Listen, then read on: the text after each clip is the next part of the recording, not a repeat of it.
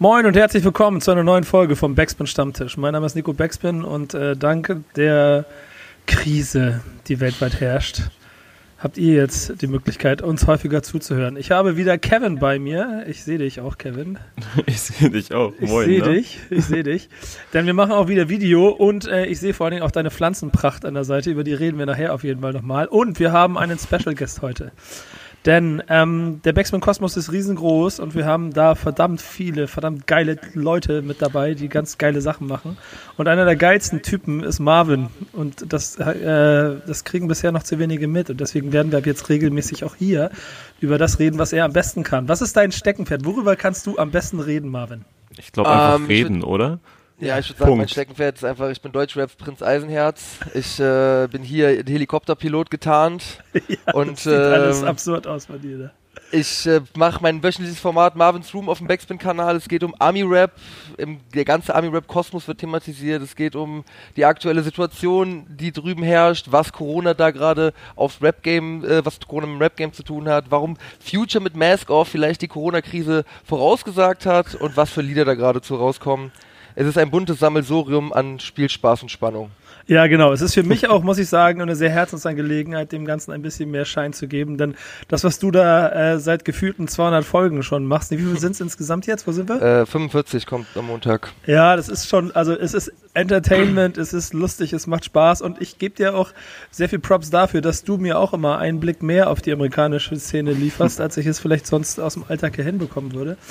Äh, deswegen ist es uns auch eine Herzensangelegenheit, dass du hier bist und vor allem uns beiden äh, Deutschrap-Flachnasen mal ein bisschen mehr aus Amiland mitbringst. Kevin, du guckst auch jede Folge, oder? Klar, ähm, ich weiß nicht, ob, äh, ob Marvin das ab und zu mitbekommt, aber äh, meine Mitbewohnerin Luisa und ich, wir haben hier so ein kleines Ritual. Eigentlich jeden Montag, wenn Marvins Room rauskommt, ähm, dann essen wir zusammen Abend und gucken uns die Folge an. Ich glaube, ja, Luisa markiert ihn dann so super häufig. Ja, ja, klar. Du bist immer, bin ich immer äh, erquickt. Richtig. Ja, geil. Geil, Fans, Fans. Und dann kichern Fans. wir hier über Marvin und, und, und, fragen uns, ob er noch irgendetwas in seinem Leben auf die Reihe bekommt. ja, das ist meistens das Ergebnis nach einer Folge Marvin's Room. Aber ey, erzähl mal ein bisschen, äh, wo du eigentlich herkommst, damit die Leute vielleicht auch ein bisschen mehr verstehen, wer dieser äh, Vogel ist, der da die ganze Zeit der Meinung ist, er hat Ahnung. Ja, also Fun Fact ist ja, dass ich angefangen habe, Rap zu hören, nur Kollega so. Und dann ist natürlich der nächste Schritt Ami Rap, ganz klar. Eins führt zum anderen. Und äh, echt erkennt ja, echt. Ja. Ganz und, logische Schlussfolgerung, ja. und äh, ja, also ich habe äh, mein Praktikum bei Backspin gemacht und habe dann halt gemerkt, okay, Ami Rap ist mein Ding. Und seitdem denke ich, ich denke mir halt, Leute, wenn ihr das seht, okay, es gibt ja keinen, der über Ami Rap viel redet und auch dieses unterhalb der Oberfläche, also nicht nur Young Thug und Travis, sondern auch mal Old Tag und äh, der Bruder von Travis Scott zum Beispiel werden da thematisiert. Und äh, ich finde das eigentlich auch inzwischen eine ganz coole Community rangewachsen ist da, dass die halt, dass da mehrere Leute das auch aktiv konsumieren und man da auch einen coolen Austausch hat. Und ähm, ja, aktuell, jetzt bin ich auch so weit schon so tief da drin, dass ich mir denke, ich komme da eh nicht mehr raus. So. Das heißt, ich werde bis zum Lebensende mal mit Zoom machen müssen. Ja, ich, ich also du, das, das kannst du auch äh, fest von ausgehen, denn es gibt bestimmte Dinge in deinem Leben, da triffst du Entscheidungen und das sind dann Lebzeitverträge, die per Handschlag laufen. Das ist, wenn du dich einmal mit mir eingelassen hast und äh, Teil von dem Kosmos wirst, den ich da aufbaue, dann sorgt es dafür, dass wir ein Leben lang miteinander verbandelt sein werden. Kevin kann ein Lied davon singen. Siehst du, wie zerzaust der ist? Ja, das ist tatsächlich wie so ein Sumpf. Ja, so genau. reingerissen so. Und ich kann auch nicht mal nachgucken, wie viele Urlaubstage ich habe, weil einfach kein Vertrag. Ja, genau. es, es, gibt auch keine Urlaubstage, sowas gibt's nicht. Äh, weil es ist ja alles, Urlaub, Urlaub ist ja nur verschenkte Zeit in meinen Augen. Oha. Braucht man alles nicht. Aber ey, bei dir auch, Marvin, natürlich die Frage, das gehört trotzdem dazu, so äh, Corona-Krise verändert ja jetzt nicht ganz so viel an der Arbeit an Marvin's Room. Ne? Du, bist, du nee. fliegst jetzt nicht mehr ganz so oft rüber, um mit den Jungs zu chillen. Richtig. Ähm, aber ansonsten ist es das Gleiche, oder? Ja, also es ist äh, dadurch, dass ich Marvin's Room darauf basiert, dass ich in meinem Zimmer sitze und dass die Corona-Quarantäne auch darauf basiert, dass man in seinem Zimmer sitzt, haben wir da schon mal eine sehr angenehme Schnittmenge. Ja. Beides verursacht auch unter Umständen Durchfall. ähm, aber ich äh, habe, also meine Lieblings-Corona-Erlebnisgeschichte ist auf jeden Fall, dass ich äh, vor drei Wochen oder so einkaufen war und ich habe tatsächlich Toilettenpapier gekauft. Ne? Sorry Leute, dass ich ein Teil des Problems bin. Und ähm, war Wie viele Pakete ist die Frage? Ein, ein Paket habe ich gekauft, wie ein normaler Mensch. So und ich war in dieser Toilettenpapierabteilung und es lag noch ein einziges Paket Toilettenpapier da und ich denke mir so, das ist jetzt bestimmt dieses zweilagige Schleifpapier und dann war das einfach fünflagiges Klopapier, was ich in meinem Leben außerhalb der Corona-Krise noch nicht mehr irgendwo gesehen habe. Das heißt, durch Corona habe ich den Luxus, fünflagiges Klopapier zu benutzen und das ist so dick, meine Klospülung verstopft davon einfach. das ist mein Corona-Leben eigentlich. Ja, gut. Äh, du hast aber ja eben schon ein kleines bisschen eingedeutet, um mal ein bisschen Richtung Marvin's Room nochmal zu kommen. Äh, dass das Future äh, ja im Moment der äh, Robin Hood unter den äh, Rappern ist, was die Corona-Krise angeht, oder? Ja, also er ist auf jeden Fall einer an der, der an der Front, sage ich mal, äh, der, der Robin Hoods, weil er halt ähm, einige Masken gespendet hat an, äh, an Krankenhausmitarbeiter, an Ärzte und sowas und natürlich auch mit seinem Song Mask Off, Mask On, Mask Off. Da ist das ganz schön naheliegend, sage ich mal, aber es gibt auch mehr Rapper, die da noch, äh, die da jetzt langsam anfangen, sage ich mal, Dinge zu tun weil äh, sie halt merken, okay, es ist vielleicht doch ernster, als es äh, anfangs angenommen wurde. Aber es gibt auch Rapper, die ein bisschen reinscheißen, sage ich mal. Zum Beispiel Post Malone, der hat äh, am 9. März war das, glaube ich, hat er einfach noch ein Konzert stattfinden lassen mit wie viele Leute kommen zum Post Malone Konzert? 20.000 Leute? Also war auf jeden Fall ausverkauft und es sollten 18.000 Leute kommen. Ja, und auf den Videos sieht man auch, dass es mindestens ein paar waren, sage ich mal, und da war halt schon die Ausgangssperre und da wurde halt weltweit klar, dass Corona nicht nicht unbedingt ein Spaß ist, so, der hat halt trotzdem das Konzert stattfinden lassen. Das heißt, es sind leider nicht alle Rapper so besonnen wie Future. Also Leute, wenn ihr bisher noch nicht Marvin's Room geguckt habt, äh, dann macht das bitte jetzt, wirklich. Es ist äh, jedes Mal eine Freude und äh, die Entwicklung kann man nicht nur an der Qualität deiner Arbeit, sondern auch an der Haarpracht mitunter zwischen. Ja, stimmt. Das ist auch krass, dass man einfach sieht, wie meine Haare so tschuk, tschuk, blond, Ja, tschuk, genau. wieder zurück, lang. Ey, bei diesen Flashbacks komme ich manchmal nicht klar, weil ich mich immer Nee. direkt an seine, deine neue Frisur gewöhne. Ja, ist auch genau. echt so. Das ist ein bisschen absurd.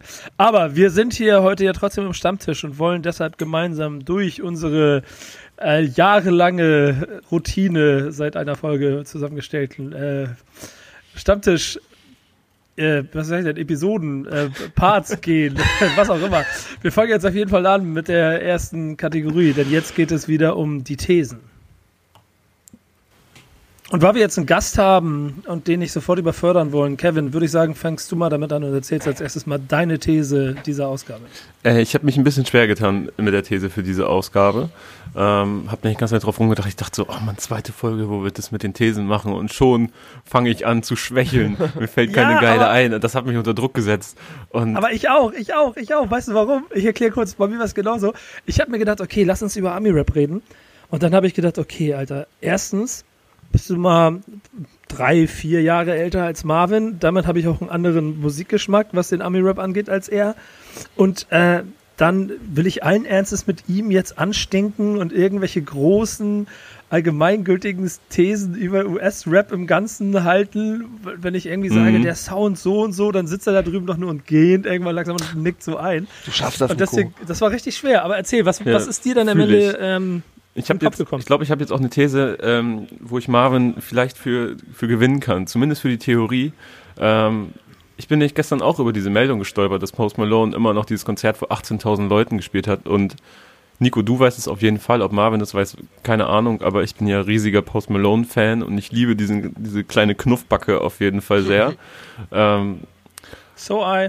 Genau, du bist ja auch ein großer Fan, deswegen wir haben uns ja auch schon hier und da mal verheddert in Diskussionen, so was wir von dem neuen ähm, NDR 2 Stadion Pop Post Malone halten. Ähm, aber das ist egal, denn ich glaube, und das tut mir ein bisschen weh, das jetzt zu sagen, Post Malone ist einfach ein richtig konservativer Texaner, so richtig stumpf, so ein Redneck.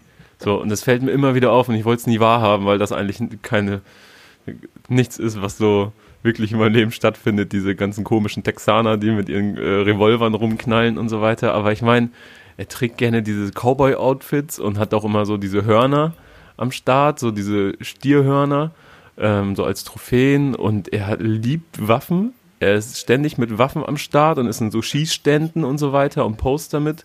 Und dann auch, weißt du, diese typische, ich kann das gar nicht so, so beziffern, also so benennen, aber diese typische, wir sind Männer, wir finden Waffen geil, wir finden Cowboys geil und dieses Virus, das kann mir gar nichts.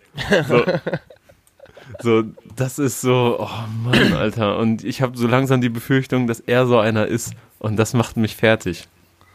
Ja, die Tattoos sind ja auch nicht äh, eine, äh, eine Aussage jugendlicher Rebellion, oder? Es ist doch eigentlich auch eher, ich bin ein fucking hässlicher Kackvogel, deswegen hau ich mir was ins Gesicht, oder? Ich weiß auch nicht, Also- wahrscheinlich so White Trash-mäßig so, ey, ich Ja, fickt euch alle. Ja, aber es ist, es ist jetzt nicht die Bloody Street, die ihn zu dem Typen gemacht hat, die er- Nee, nö, das ist rein, das ist Nee. nur, das soll nur kultig sein. Gehe ich auch ganz stark Ja, aus. genau. Ähm, ist eine harte These, Marvin, was sagst du? Ähm, also ich, Heißt ja, heißt ja auch, er ist wäre dann auch konservativer Republikaner, Wähler und hat auch eine USA-Flagge, die er immer hochfährt, wenn er nach Hause kommt und dann weht die da über dem gut, gut sortierten Vorgarten. Ja, das wage ich noch nicht zu behaupten. Dass es, also ich weiß nicht, wie er zu Trump steht. Ich hoffe nicht gut. Ich glaube auch nicht gut. Aber so zur amerikanischen Flagge wird er, glaube ich, sehr, sehr gut stehen und sehr stolz auch posieren daneben. aber die Amis sind ja allgemein ziemlich geil auf ihre Flagge, oder? Ja. Hm, definitiv. Hat auch noch einen anderen, das, das kann man auch nicht mit Deutschland vergleichen, was das Ganze angeht. Das geht ja bei jeder Sportveranstaltung so, ne? Also wenn dann erstmal, ich war, ich war ja dieses Jahr bei Pro Bowl, Super Bowl und wenn dann da einfach beim Super Bowl in Miami im Stadion erstmal eine 100 mal 80 Meter große Flagge rausgeholt wird und einmal über den ganzen Platz gezogen wird. Tschüss. Ja, also ich finde, äh, also Post Malone fand ich tatsächlich äh, früher einen der krassesten, so als so White Iverson hier Too Young rausgekommen sind. Aber ich finde halt, ich habe irgendwann mal einen Kommentar gelesen, der mir nicht mehr aus dem Kopf geht, dass Post Malone, je reicher der wird, umso schlimmer sieht der aus. Und normalerweise ist das so, dass die Leute, die, die werden reicher, die werden schöner, die werden glatter, die werden, die haben coolere Klamotten an. Aber Post Malone, je mehr Geld der hat, umso mehr sieht der aus wie einer, der die Kontrolle verloren hat. So. Dem muss ich vehement widersprechen. Er sieht derzeit so frisch aus wie noch Echt? nie. Ja, er hat seine Zähne, glaube ich, machen lassen. Er hat ja auch die Haare geschnitten, jetzt zu dieser kleinen, süßen, lockigen Frisur. Und ähm, Ach, daher dieser komische Folge Der- da war die auf dem Kopf. Quarantäne, Aykut hat nicht mehr auf. Das ist übrigens der, der beste Friseurname in ganz Hamburg. Aykut, also der arabische Vorname, aber mit C. Oh, cut. ey, cut. Mhm. Ja, also ich habe Dings, ich hab Posty in diesem äh, Essentials Gel Goldketten Uhren-Video gesehen. Da sah Mhm. der tatsächlich, wo du jetzt wo du sagst, da sah der tatsächlich ganz fresh aus so. Aber was du sagst mit dem mit mit seinem äh, mit dem Hintergründen, er hat's ja bisher auch relativ gut also nicht so krass viel erzählt über die Sachen, die du jetzt meinst, weil er ist, weil er ist immer so nett und so herzlich. So man charming irg- dabei, ne? Ja, genau, und äh, so, ich, es kann sein, dass er das bewusst umschifft, weil er hinter der netten Fassade vielleicht Trump wählt und die Mauer mitbaut oder sowas. Ja, ich will ihm jetzt nicht gleich nur eine Fremdenfeindlichkeit unterstellen. so weit nicht. möchte ich nicht gehen. Aber auf jeden Fall Waffen, Bud Light, Kippen und, äh, und gib ihm noch einen guten Stierkampf und er hat alles, was er braucht. Mag er Stehkämpfe? Ist das confirmed oder hast du das jetzt einfach unterstellt? Das unterstelle ich ihm einfach durch sein Cowboy-Tun. Ja, die These ist insofern schon recht, recht steil, würde ich sagen, weil ich schon glaube, dass wenn du dich, äh, vielleicht bin ich da ein bisschen altmodisch jetzt gerade, aber mit, mit, dem, mit dem kulturellen Nährboden von Kunst und Musik beschäftigst, äh, auch wie er sie macht und was er da auch mit, zu den Hochzeiten, wo auch Marvin noch Fan war, äh, gemacht hat, passt das nicht in das Bild des, des braven Texaners. Dazu ist da zu wenig Country-Einfluss drin. Dazu klingt das zu wenig weiß. Dazu ist das zu wenig äh, hörbar auf äh, langen Ritten durch die Prärie. so, da, da braucht da braucht es einen anderen Soundtrack, ähm, würde ich sagen. Ja, ich stimmt gerade einen, gerade einen kranken äh, Google-Fact für euch Leute zum Thema Patriotismus.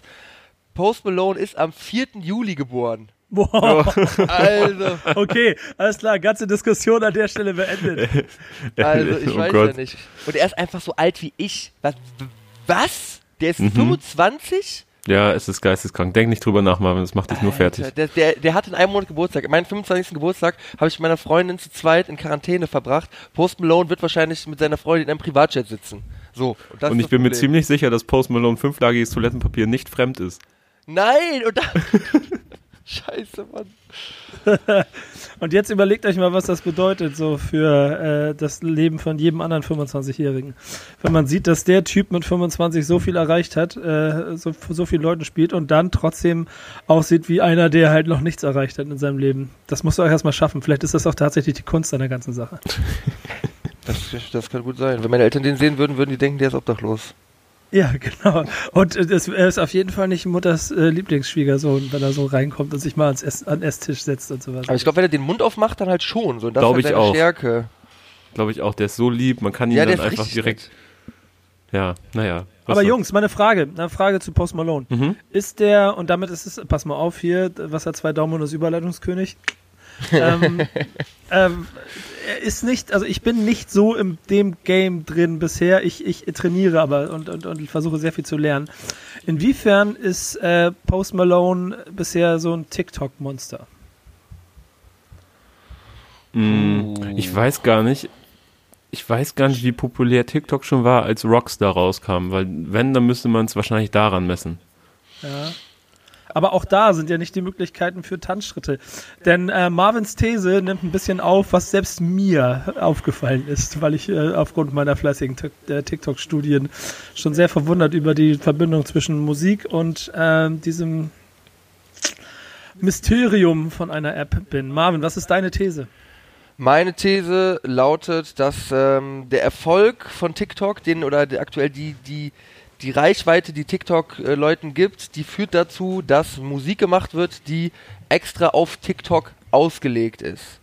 Und die, ein Be- ein Beispiel, also zum Beispiel, wenn auf TikTok ein Song berühmt ist, wird dieser Song auch in der Welt berühmt. So, das ist quasi so ein kleiner, kleine, kleines Abbild von den großen Charts, so, weil auf TikTok so unendlich, wirklich, also ich bin ein bisschen, gucke ich mir das ab und zu an, aber man kann sich nicht in Worte fassen, was für Zahlen da gemacht werden. Also Ja, ist Wahnsinn. Alter. also bei Instagram, Ja. wenn du wenn du ein mittelmäßiger Influencer bei Instagram bist, dann hast du vielleicht so 100, 150.000, 500.000 von mir aus. Bei TikTok gibt es wirklich 13-Jährige mit Millionen von Followern, aber, aber auch richtig viele. Also die Leute sind da viel spendabler mit ihren Likes, mit ihren Follows und sowas. Und das führt dazu, ein Beispiel ist jetzt zum Beispiel das St. John, ein, mein größter, liebster Lieblingsschatz, an der Stelle, wenn du das siehst, ich liebe dich, ähm, hat einen Song rausgebracht, Roses, vor zwei Jahren. Der war mittelmäßig erfolgreich, weil St. John auch mittelmäßig erfolgreich ist allgemein.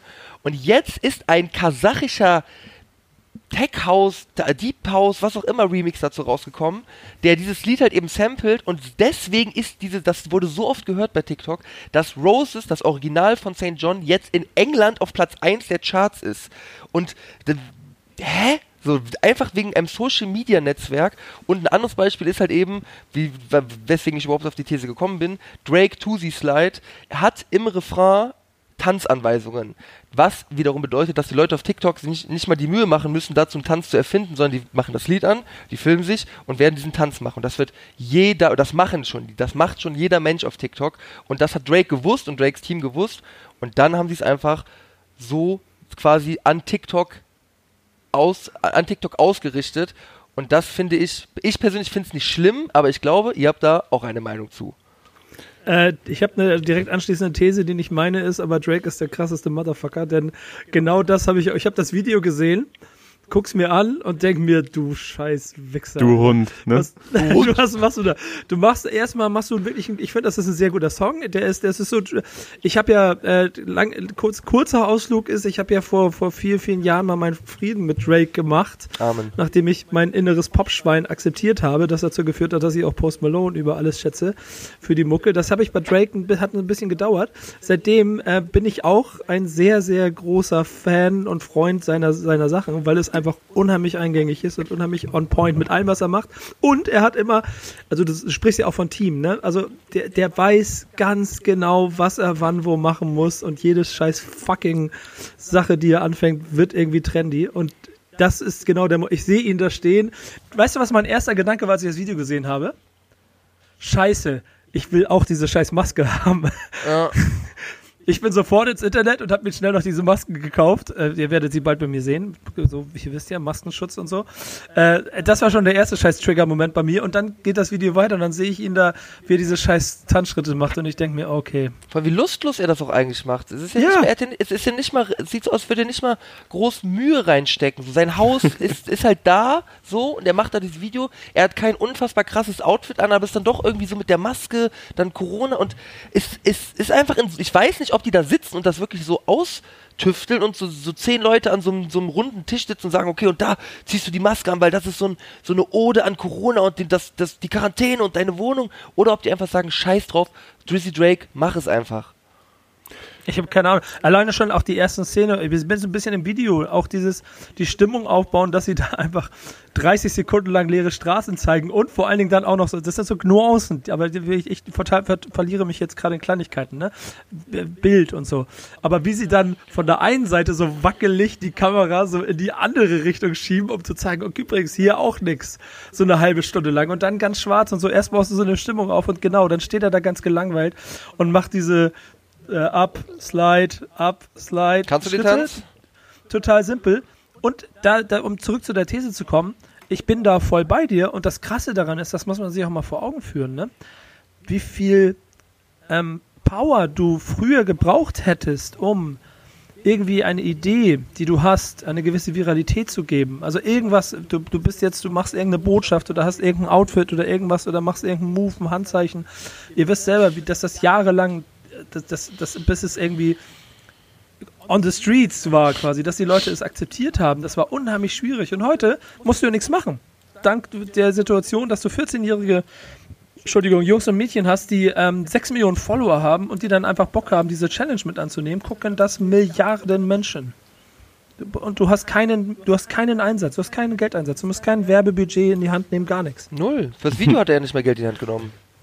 Stimmt. Ja, aber ein guter, guter Freund von mir hat gestern das Video geteilt in so einer Gruppe von uns und hat gesagt, dass Drake wie so eine, wie so eine künstliche Intelligenz ist, die den Menschen einfach voraus ist. so, weil, weil, er ist einfach so, hä, hat der eine Macke? Hat er so gefragt, so, warum ist das schon wieder so geil? Was soll das? Einfach so, ich will ihn gar nicht gut finden, aber es geht einfach gar nicht an ihm vorbeizukommen, weil Drake weiß einfach, was den Menschen gefällt. So, ja. und äh, ja, irgendwo hat er recht.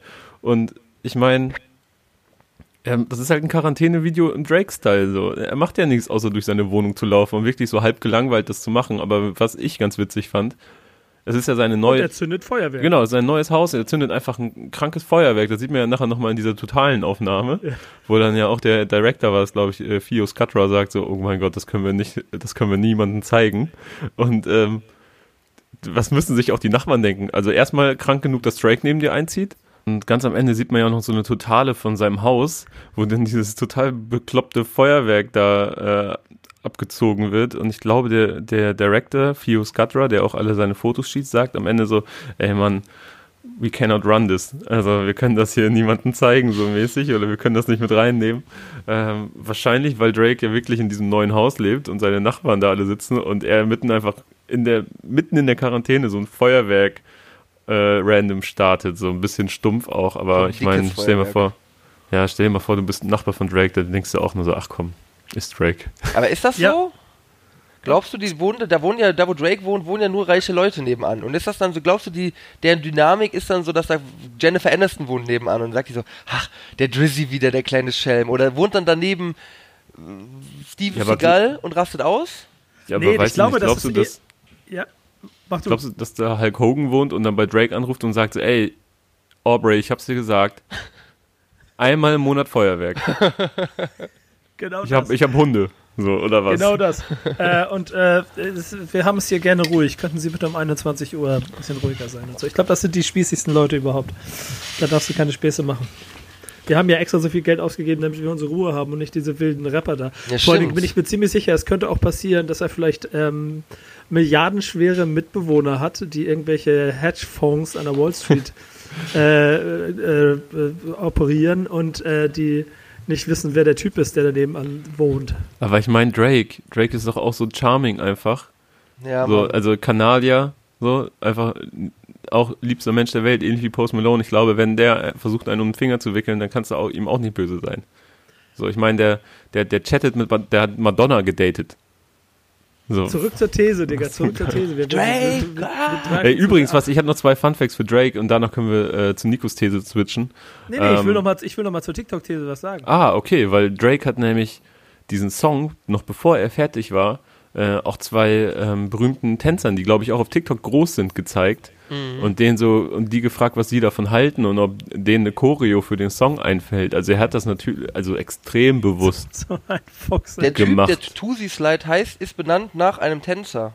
Ja, genau, äh, Ayo und Tio. Und ich ja, glaube, genau. Tusi ist so der Spitzname von Tio. Nee, nee, Tusi ist ein Homie von denen nochmal. Noch ah, okay. Und Ayo und Theo sind diese, die, die, sind in demselben Squad unterwegs. Und dieser Tusi Slide ist halt von dem Typen quasi. Und äh, der Rest ist Geschichte, ne? Ja, und Lil Baby äh, hat ein Feature vergessen abzugeben oder nicht, Ey. die Deadline nicht eingehalten, ne? Für So den Song krass. Also, ja, hat er. Du bist vollkommen richtig. Hä, er ist vollkommen warum- dumm. Warum ist niemand dieser Trippy Red Move nicht auf äh, God's Plan drauf zu sein, weil er ein paar zu spät abgegeben hat? Warum ist das niemandem eine Lehre einfach? Ey, wenn Drake sagt, ich habe einen Song, willst du drauf? In welcher Welt machst das ist also ich kann gar nicht anfangen aufzuzählen, in wie vielen Ebenen das dumm ist so. In, in der Welt, wo an beiden Armen äh, schon 200.000 äh, Dollar Uhren hängen. es Muss ja, die satt, wichtig. einfach satt sind die. Ja, das, ist- das ist es, genau. Satt, satt, satt, satt. Und das ist Drake offensichtlich nicht. Und damit dann, um zurück zu deiner These zu kommen, ähm, äh, ist er das lebende Be Beispiel dafür, dass TikTok Musikindustrie auf jeden Fall äh, hart beeinflussen wird. Aber ich auf der anderen Seite glaube, dass es trotzdem die normale Welt teilweise vielleicht gar nicht mitkriegt. So. Weißt du, wie ich meine? Also, weil wenn du keinen TikTok hast, dann hast du einfach einen ganz geilen Song und dann gehst du, gehst du in den Club und dann oder, oder hörst es und dann freust du dich ein bisschen mit dem Tanzmove, aber kriegst diese gesamte Geschichte drumherum gar nicht mit. Wenn du TikTok siehst, fühlst, mitkriegst, dann äh, zie- ziehst du die Verbindung dazu. Und am Ende sorgen wahrscheinlich deine. Vielleicht ist es so, dass irgendwann, Marvin, Tochter von deinen Nachbarn heißt äh, Katrin, ist 14, hat 6,8 Millionen Follower bei TikTok, keiner weiß es. Aber du wunderst dich, warum sie die ganze Zeit auf dem Balkon bei euch nebenan die ganze Zeit immer komische Videos und Grimassen in die Kamera zieht. Sie ist wahrscheinlich der Grund, warum du dann irgendwann Songs auf Platz 1 in den Charts und äh, bei deinem Radiosender WDR 2 hörst und dich wunderst, warum der da 60 Mal am Tag kommt. Was glaubt ihr, wer wird der erste deutsche Promi, ähm, von dem wir dem Tusi-Slide sehen? Daniel Aminati. keiner.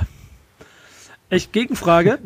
Was, wer wird der erste deutsche Promi, der TikTok cool macht? Cool. Ja, gut. Also cool. Chelo und Abdi. Ja, es ist das. Oder ich meinst du, rede du redest, von, Mainstream-Promi. du redest von so einem Promi-Promi? Ja, ich rede so von Mainstream Pop. Ich rede von, ich rede davon, dass auch äh, Jessica Alba äh, TikTok-Tänze macht, die, die hier äh, Savage von, von äh, wie heißt sie? Megan Thee Stallion äh, Mhm. nachtanzt und dabei halt einfach aussieht wie eine Hm. Nette. Also es ist, es ist steif. Ja, aber meinst du sie- jetzt für, fürs, für cool machen fürs deutsche Publikum, cool machen fürs Ja, ja. Also so, dass es, das, guck mal, es geht ja ein bisschen darum, du hast, es ist doch mit allem immer, du hast irgendwie, du siehst etwas, du hast so ein Vorbild, du, äh, du, du, du, du, du, du hast das Role Model und dann wird ja ganz oft in Deutschland irgendwas adaptiert Mhm. oder sich inspiriert oder so und dann muss es ja irgendwann mal einer hinkriegen, dass es cool ist. Ich habe keine Ahnung. Ich, ich hab nur, mir fällt nur eine Liste ein von Menschen, von denen ich hoffe, dass sie es nicht werden. Es geht so mit Olli Pocher los Ja. Der und geht mit Kai Pflaume weiter und Ja, und sie Ja. alle machen TikTok und sie Ja. alle machen es unangenehm. Ich gucke auch schon Germany's, Germany's Next Topmodel Ex-Darstellern nach, die da auch Witze machen und sowas alles. Und sie sehen halt alle dabei aus wie Thomas oder Karin aus dem Vorort von Castrop Rauxel. man sieht halt dann, dann, dann ist es schön, dass man die, die, die Un, den, den Unrhythmus von den Deutschen dann doch mal wieder äh, vor Augen geführt bekommt über TikTok. Das finde ich ganz schön. Und Fun Fact, Fun Fact, äh, ich mache ja, bin ja gerade in der finalen Phase von Back to Tape, von diesem äh, Wahnsinnsprojekt, das ich mit Porsche zusammen mache, äh, zusammen mit äh, der Europäer, Europas größter Kommunikationsagentur an meiner Seite, die dann irgendwie äh, mir ein äh, Team von 14 äh, äh, Trainees oder irgendwie sowas an Hals gehetzt hat, die mit mir das Social Media Programm durchgespielt haben und dann auch mich dazu genötigt haben, Videos für TikTok zu machen. Das heißt, es gibt auch von mir TikTok-Videos. Oh, geil, da freue ich mich, da werde ich richtig, da werde ich gleich in die Recherche starten. Ja, mach das mal. hättest du mach nicht mal. sagen ich, dürfen. Mach mal und ich kann euch sagen, äh, es war sehr, es war sehr harter Kampf, weil, ey Nico, kannst du nicht auch sowas machen? Ich wollte noch viel häufiger die GIFs äh, ironisch benutzen. Gut, dass du mich dran erinnerst. Ja, genau, so solche Sachen. Äh, und Hast du ich mitbekommen, ich, alles mache jetzt auch einen wir Sati Nico Backspin Satire-Account auf haben- Ja, Instagram. danke schön, danke schön. Ja, schön mit der Maske auch, du Wichser. ähm, aber der, der, der, äh, also der, das, das, das ist, ist, auch an mir ging es nicht ganz vorbei. Und es war ein harter Kampf für mich, auch einen Weg zu finden, Dinge zu machen, die sich für mich nicht ganz so schmerzhaft anfühlen, wie das, was ich bei anderen sehe. Ich weiß nicht, ob ich es hingekommen habe, aber zumindest hat sich so nicht ganz so mies angefühlt. Mm, um auf deine Frage zurückzukommen übrigens, mit den Promis, so es ist ja jetzt so, dass jetzt, jetzt merken die Leute, dass da Geld rumliegt, so, und dass man das halt mitnehmen sollte. Und jetzt, also ich glaube, dass der, die Leute, die das in Deutschland salonfähig machen, sind halt die Rapper. Also salonfähig ist es ja schon, aber die Leute, die es halt, die es halt dann auf eine Art und Weise nicht unbedingt cool, aber authentisch machen und dass es halt funktioniert. Jetzt ein Beispiel, Kapital zum Beispiel, der ist glaube ich jetzt seit einem Monat oder seit drei Wochen oder so auf TikTok. Und der hat, ich sehe das hier gerade so fünf, ja, 20 Videos oder so, der hat eine Million Follower. Und das nach, äh, nach einem, nicht mal einem Monat nicht wirklich Promo machen. Der macht Videos, wie er, wie er in seinem Kleiderschrank ist, wie er vorm Studio sitzt oder wie er irgendwelche Songs mitrappt, so. Und kriegt halt dafür so viel Follower wie auf Instagram, wo man lange verarbeiten muss, so. Mhm. Trotzdem ist das noch nicht das, was ich suche. Aber weil das ist so das Gelernte. So, das ist, das ist am Ende machen die auch nichts anderes als das, was sie bei Instagram in der Story machen würden. TikTok ist für mich Choreografien, äh, kreativ sein, Comedy-Kram machen, irgendwie Dinge dieser Art und das in gut. Und das wird eine Herausforderung. Ja, schauen wir mal. Vielleicht braucht Deutschland ja auch gar keinen hochprofessionellen TikToker oder TikTok, eine hochprofessionelle TikTokerin. Das, das steht ja noch auf dem anderen Blatt. ähm, aber, es, aber es gehört zu diesen Dingen, wo ich immer das Gefühl habe, dass ähm, Leute manchmal vergessen, was sie können und was sie nicht können und deshalb dann ihre eigene Reputation ein bisschen untergraben. Äh, ich, ich baue mir selber die Überleitung, Kevin, Entschuldigung, zu meiner These, denn, denn meine These äh, geht da so ein kleines bisschen in die andere Richtung. Und ich hätte wahlweise auch noch den Künstlernamen ändern können auf den Kollegen, über den wir vorhin schon gesprochen haben, mit seinem Feuerwerk. Aber ich habe die These aufgestellt, ähm, dass Kendrick Lamar in seinem Leben nie einen Release veröffentlicht wird, äh, der ein Flop ist. Stille, Frage. Ich erzähle kurz noch drei Sätze dazu, warum ich darauf gekommen bin und warum ich darüber mit euch ein bisschen reden wollte. Weil ich, ähm, du hast eben auch von dem Hunger gesprochen, Marvin. Ich bei ganz vielen Künstlern immer das Problem habe, dass sie irgendwann, wenn sie satt sind, wenn sie zu viel gemacht haben, wenn sie dann merken, sie haben jetzt die Kuh gefunden, die sie melken können, dann melken sie sie. Wenn sie den Hit gemacht haben, der mega viral geht, überall gefeiert und eventuell bei TikTok sogar getanzt wird, dann verbrennt es sie so ein kleines bisschen und es, es fehlt dann so ein bisschen an Drive, sich kreativ wieder neu zu entwickeln. Und das sind alles so Dinge, die Kendrick Lamar nie gemacht hat, die auch nie mit seiner Musik passiert sind. Ich würde auch mich aus dem Fenster nehmen und sagen, der hat auch nie einen Hit gemacht. Und trotzdem gilt er wahrscheinlich, ähm, ist er so etwas, auf das sich alles und jeder, äh, das wäre jetzt interessant, Marvin, auch aus deiner Generation das zu hören, aber auf den sich alles und jeder so ein bisschen einigen kann als so unfickbar. Das, was Kanye West auch mal hatte. Ähm, was der aber aufgrund von zu vielen Nebenkriegsschauplätzen in meinen Augen sich ein kleines bisschen zerstört hat, das ist nämlich das Pendant auf der anderen Seite, dass Kanye West ein Album rausbringt, das irgendwie belanglos ist. Und ich glaube, Kendrick Lamar macht es insofern aber richtig und ist intelligent genug, dass er sich dann auch einfach mal wieder zwei, drei Jahre zurückzieht und dann anfängt, das kann ich noch nicht ganz einordnen, irgendwie ja mysteriös eine Website mit irgendeinem Projekt veröffentlicht, wo man noch nicht ganz genau weiß, wo es hingeht ob das auch cool ist, weiß ich nicht, aber ich bin mir ziemlich sicher, wenn es dann wieder so weit ist und ein Album kommt von Feuilleton äh, äh, im Spiegel oder FAZ, wo man sonst nicht über Musik schreibt, bis hin zu äh, Real Heads und sogar Leute wie Marvin in Marvins Room werden sagen, Kendrick Lamar, das hast du wieder richtig gut gemacht. Toll gemacht, Kendrick. also ich sehe das, äh, ich stimme das zu. Ich habe mir das eigentlich noch nie so Gedanken drüber gemacht, aber weil es halt irgendwie so natürlich kommt. So, weil im, im Endeffekt letztes Mal, als Kendrick To Pimp a Butterfly rausgebracht hat, so ein boah, als ich das, das erste Mal gehört habe, ich weiß, ich weiß wirklich noch, wo ich stand und ich höre das so und ich denke mir so, Alter, was geht denn jetzt hier ab? Es war nicht so geil zu hören, finde ich, an den vielen Stellen. So, und dann war aber alle meinten, okay, ist das krasseste aller Zeiten. So, und dann war die, der Druck so ultimativ groß auf Kendrick Lamar und dann bringt der Damn raus. Auch wieder ein Album, was alles zersäbelt hat. So, das heißt, er kann es unter Druck funktionieren und ein Album rausbringen, was dann nochmal, wo alle sagen, so die, die, Kritiker haben ja schon einen ganz besonderen Blick auf ihn und sagen, ey Kendrick, du musst wirklich auf Kacke hauen, damit das, damit wir auch klatschen so. Und dann macht er das auch jedes Mal wieder und jetzt auch wieder dieses, er nimmt sich auch immer die Zeit und er ist ja auch sehr, wenn er sich zu Wort meldet, ist es ja auch so, dass alle Leute sagen, oh krass, König Kendrick hat geredet. So, er hat wirklich er, auf ganz natürlichem, organischem Wege ist er irgendwie zu dem unangefochtenen besten Rapper geworden, würde ich fast schon sagen. Er, ich würde sagen, Kendrick Lamar ist der beste Rapper, den es gibt. Das klingt ja, auch eine These. Würde ich, glaube ich, fast sogar unterschreiben, aber ich glaube auch, es gönnt ihm halt jeder das. weil Ja. er halt so humble ist und weil er sich halt eben nur zu Wort meldet, wenn, wenn er, ähm, wenn er es für nötig hält. Und, und das macht er nicht so häufig. Und ähm, er liefert halt auch immer krank ab. Deswegen, Aber als das ist ja. Das, Ich- das ist ja auch alles schlau, oder Jungs? Weil das ist, das ist ja genau das, was ich meine. Weil du so gehst du auch, also, also trotz dem Wahnsinn, dass du auch äh, jahrelang durch die ganze Welt tingelst und überall krabbelst du dann mit deinem Mikrofon auf irgendeine Bühne und dann stehen da äh, wahlweise 10, 20, 100.000 Menschen vor der Bühne und wollen dir bei zuhören, was du da machst. Und du machst aber gar keine Mucke, die dafür sorgt, dass jeder jetzt auf diesen einen Hit wartet und äh, der Moshpit losgeht und sie alle durchdrehen wollen, sondern sie gucken dich alle an, als wärst du der Messias, der da performt.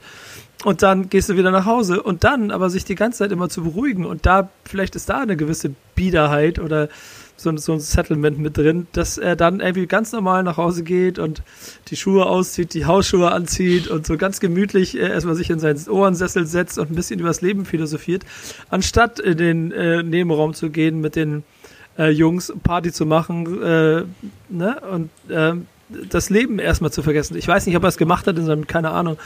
Aber ich habe so ein bisschen so die Theorie dahinter, dass er irgendwo so einen Schutzmechanismus hat, der dafür sorgt, dass seine Kunst und die den, also dieses Kreative, was er in sich braucht, diesen Hunger, dass er den irgendwie immer bewahren kann. es kommen ja auch immer so krude Theorien raus, wenn, wenn äh, Kendrick re released, so, dann, dann lese ich irgendwie sowas bei Reddit, von wegen, man kann das Album auch von, von rückwärts hören, von hinten nach vorne und dann ergibt es nochmal einen anderen Erzählstrang und so weiter. Es kommt, und Kendrick ist auch einer der wenigen Künstler, ähm, das habe ich früher sehr häufig gemacht, mache ich jetzt nicht mehr so häufig. Äh, wenn da das Album rauskommt, dann nehme ich mir auch mal gerne so zwei Stunden Zeit und lese halt alles mit bei Genius und versuche irgendwie zu verstehen, was er da will, weil ich auch tatsächlich immer denke, okay, bei ihm ist jedes Album ein Konzeptalbum und der versucht einem irgendwie noch was Krasses mitzugeben und das versuchen halt, da sitzen da aber noch hunderttausend andere Menschen gleichzeitig und hören dieses Album genauso und schreiben dann teilweise ihre Theorien auch noch ins Netz und dann verwirrt man sich oder verirrt man sich in so ein Netz aus Theorien und so weiter. Bei Kendrick ist das echt immer so ein Event einfach, wenn er sein Album rausbringt. So und, und das finde ich schon krass. Auch, dass du allein, dass du sagst, äh, mit dem mit dem Text lesen, das stimmt tatsächlich und es gibt, ich brüste mich damit, sage ich mal, dass ich Musik höre, wo der Text in 80% der Fälle egal ist und Kendrick Lamar ist der einzige Rapper, der mich dazu bewegt, dass ich mir äh, bewusst Text reinziehe und dann wirklich auch lese und dann auch voll oft mir denke, was geht hier gerade ab?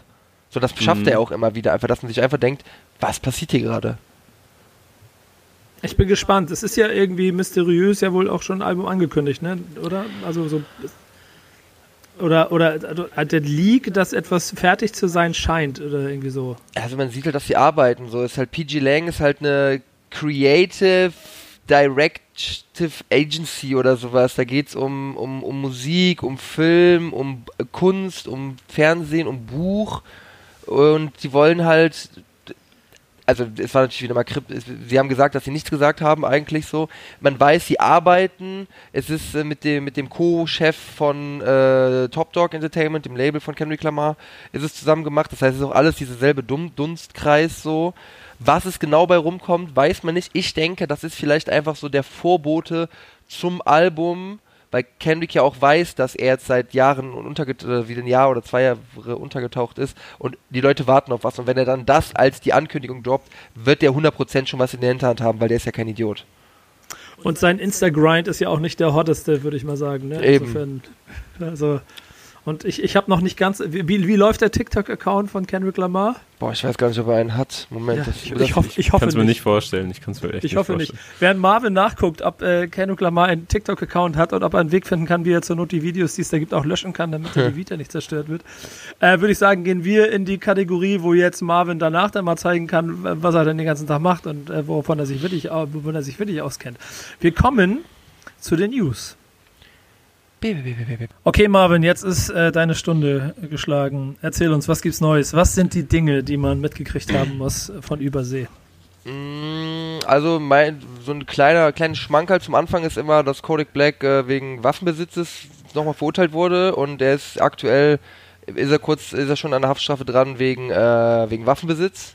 Kannst Also- du kurz zusammenfassen, also ganz ernsthaft, vielleicht gibt es ja Leute, die den auch gar nicht kennen, so wer, wer, wer das ist und warum das so lustig ist? Kodak Black ist ein Army-Rapper, der relativ populär war, aber immer, also man hat es immer gesehen, dass er nicht die hellste Kerze auf der Torte ist. Also es, man, man, man sieht ihm, ihm einfach an und er, er hat früher richtig, richtig so kritische, sozialkritische Texte gemacht und aus dem Ghetto, weil er halt auch sehr, sehr schlechten, äh, schlechtem Umfeld kommt. Aber er ist halt irgendwann ja, so ein bisschen abgedriftet und er ist halt sehr, sehr blöd, kann man sagen. Und das sieht man halt auch daran, dass er eine, äh, eine wegen Waffenbesitzes äh, nochmal verurteilt wird, während er schon wegen Waffenbesitzes im Gefängnis sitzt. Ähm, meine persönliche Lieblingsnews aus der letzten Zeit ist, dass Drake ein Foto, wieder Drake, wir machen den Drake-Podcast, der Drake-Fanboy-Podcast ist das hier. Ähm, Drake Jetzt hat kommt der Gossip. Ja, Drake hat ein Foto mit seinem Sohn gepostet, tatsächlich. Und wer, wir haben gerade darüber geredet, wie unbesiegbar Drake ist und wie Drake der Beste ist und so. Man darf aber auch nicht vergessen, dass es eine Person gibt, die es geschafft hat, Drake richtig, richtig krass ans Bein zu pissen. Und zwar so krass, dass Drake sich in der Öffentlichkeit zu seinem Sohn bekennen musste. Das ist schon ein ganz anderer Flex. Und zwar hat Pusha T, in, als die beiden, die hatten ein Beef, hatten die beiden, und ähm, dann hat Pusha T einen Diss-Track gemacht gegen Drake, und in diesem Diss-Track hat Pusha T der Welt verraten, dass Drake einen Sohn mit einer Pornodarstellerin hat, und was kann Drake dazu tun, außer dazu stehen? Und er hat gesagt, ja, du hast recht, ich habe einen Sohn. Dementsprechend hat Drake da so ein bisschen einstecken müssen, sage ich mal. Und seitdem ist halt dieser Sohn, dieser Adonis heißt der, der Sohn, ne? Sollte eigentlich auch mein Name werden damals, aber ich habe mich dann doch für Marvin entschieden. Mhm. Auf jeden Fall hat er diesen Sohn zum ersten Mal jetzt in der Öffentlichkeit präsentiert und er ist ein sehr, sehr süßer kleiner Junge, muss man sagen. Ja, wie auch sonst, ne? Das, ja, mit der Genetik. Ein sonst wäre die Geschichte ja auch Quatsch.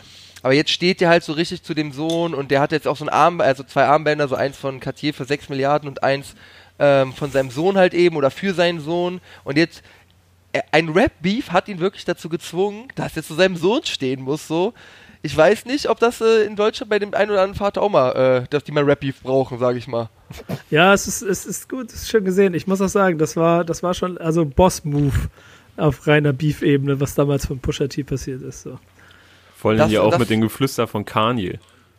Ja, so, der genau. erst Drake um Hilfe bittet, so für, für das Kanye-Album und dann äh, quatschen die so ein bisschen miteinander und Kanye plaudert alles schön weiter und baut auch so seine Releases rund um Drake auf. Also das war damals schon alles sehr wirr. Da muss ich eigentlich mal eine, eine, Sonderfolge Marvin's Room zumachen, weil das halt so, äh, wenn, also wenn das alles stimmt, was man gelesen hat im Internet, so, da ist halt so geisteskranke Scheiße, wenn das Sicko Mode, das Lied von Travis Scott und Drake, dass da Drake beschreibt, wie man von seinem Haus zu mhm. dem Haus von Kim, äh, von Kanye kommt, weil er mit Kim was hatte angeblich, äh, sagt irgendwie, make, made a right, made a left und sowas und dann ist mal so eine Karte wie das Haus von Drake und das Haus von Kanye und also wenn das stimmt, dann ist wirklich die Illuminaten sind nichts dagegen. Die da oben Kannst du mir mal bitte so eine Folge machen? Das darf ich mir die privat wünschen. Boah, ja, also wenn ich die für die privat mache, dann muss die auch die Öffentlichkeit sehen. Außer ja, meine ich ja, meine ich ja, aber es ist ein ganz persönlicher Wunsch von mir. Diese, ich möchte das, ich bin immer nur hängen geblieben an diesem Kiki Do You Love Me, dass der Song. Oh, ja auch.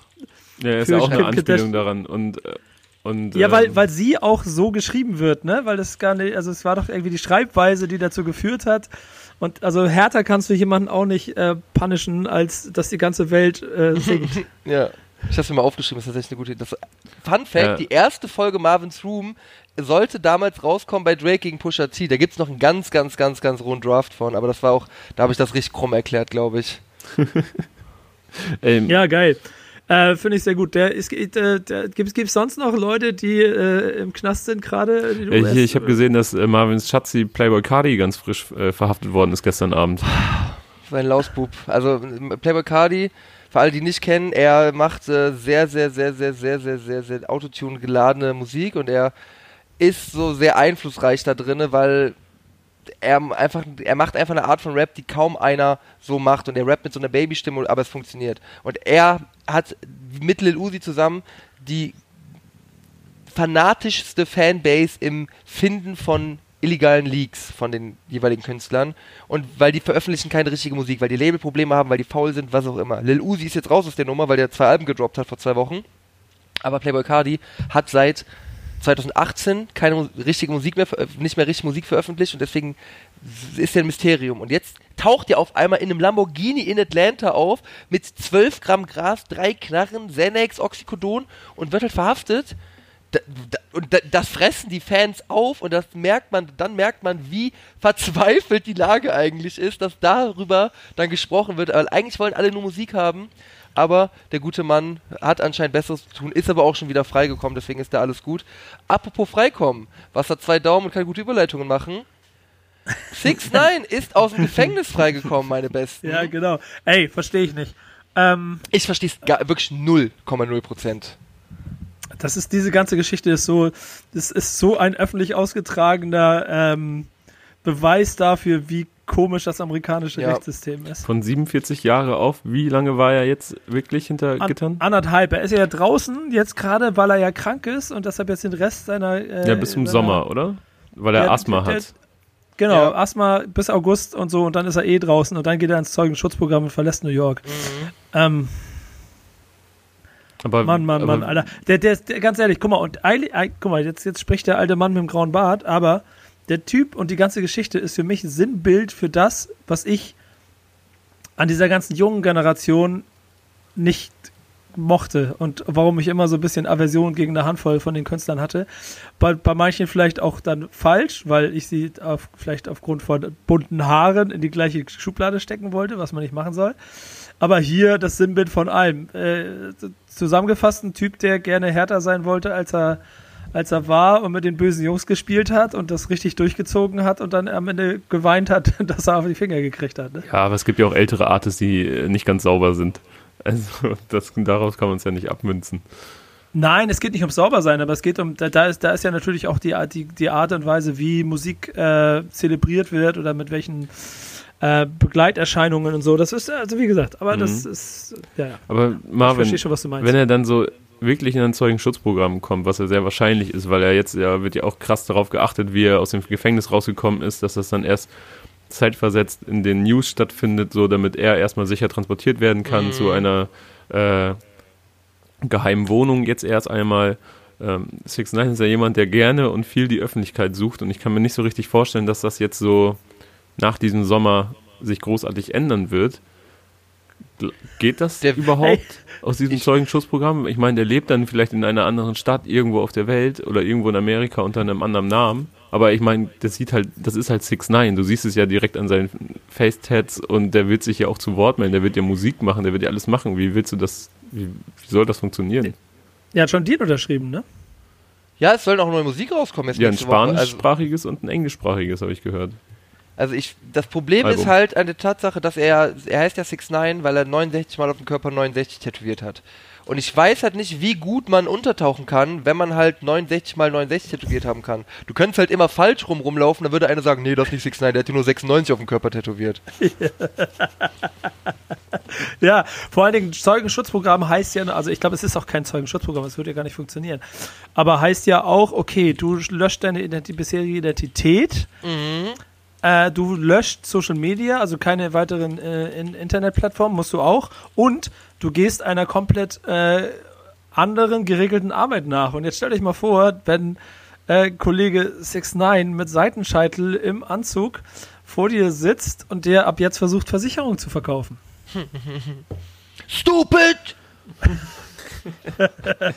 Würde nicht funktionieren, glaube ich, ne? Ja, also er, mu Ähm. er muss ja irgendwas. Also ich weiß halt auch nicht so. Das ist immer die Frage: Hat er viel Geld? Hat er nicht viel Geld? Äh, Hat er Freunde, Familie?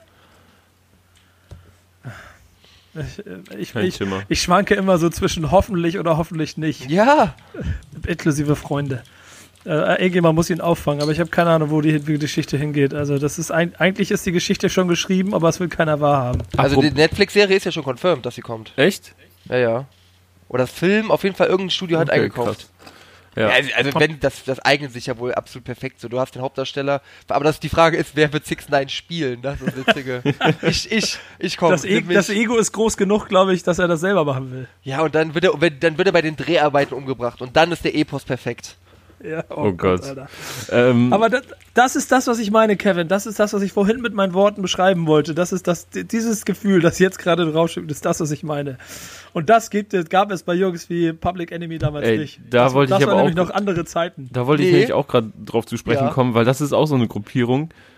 Klar, ab, die haben wichtige Sachen gemacht, aber es juckt mich einfach nicht mehr, was die heutzutage machen, weil jede News, die von denen ans Tageslicht kommt, seit, keine Ahnung, gefühlt drei, vier Jahren, ist nur Quatsch. Es ist, hat nur mit ist richtig Stumpfsim zu tun und es ist einfach unangenehm. Flavor Fave, sowieso unangenehm.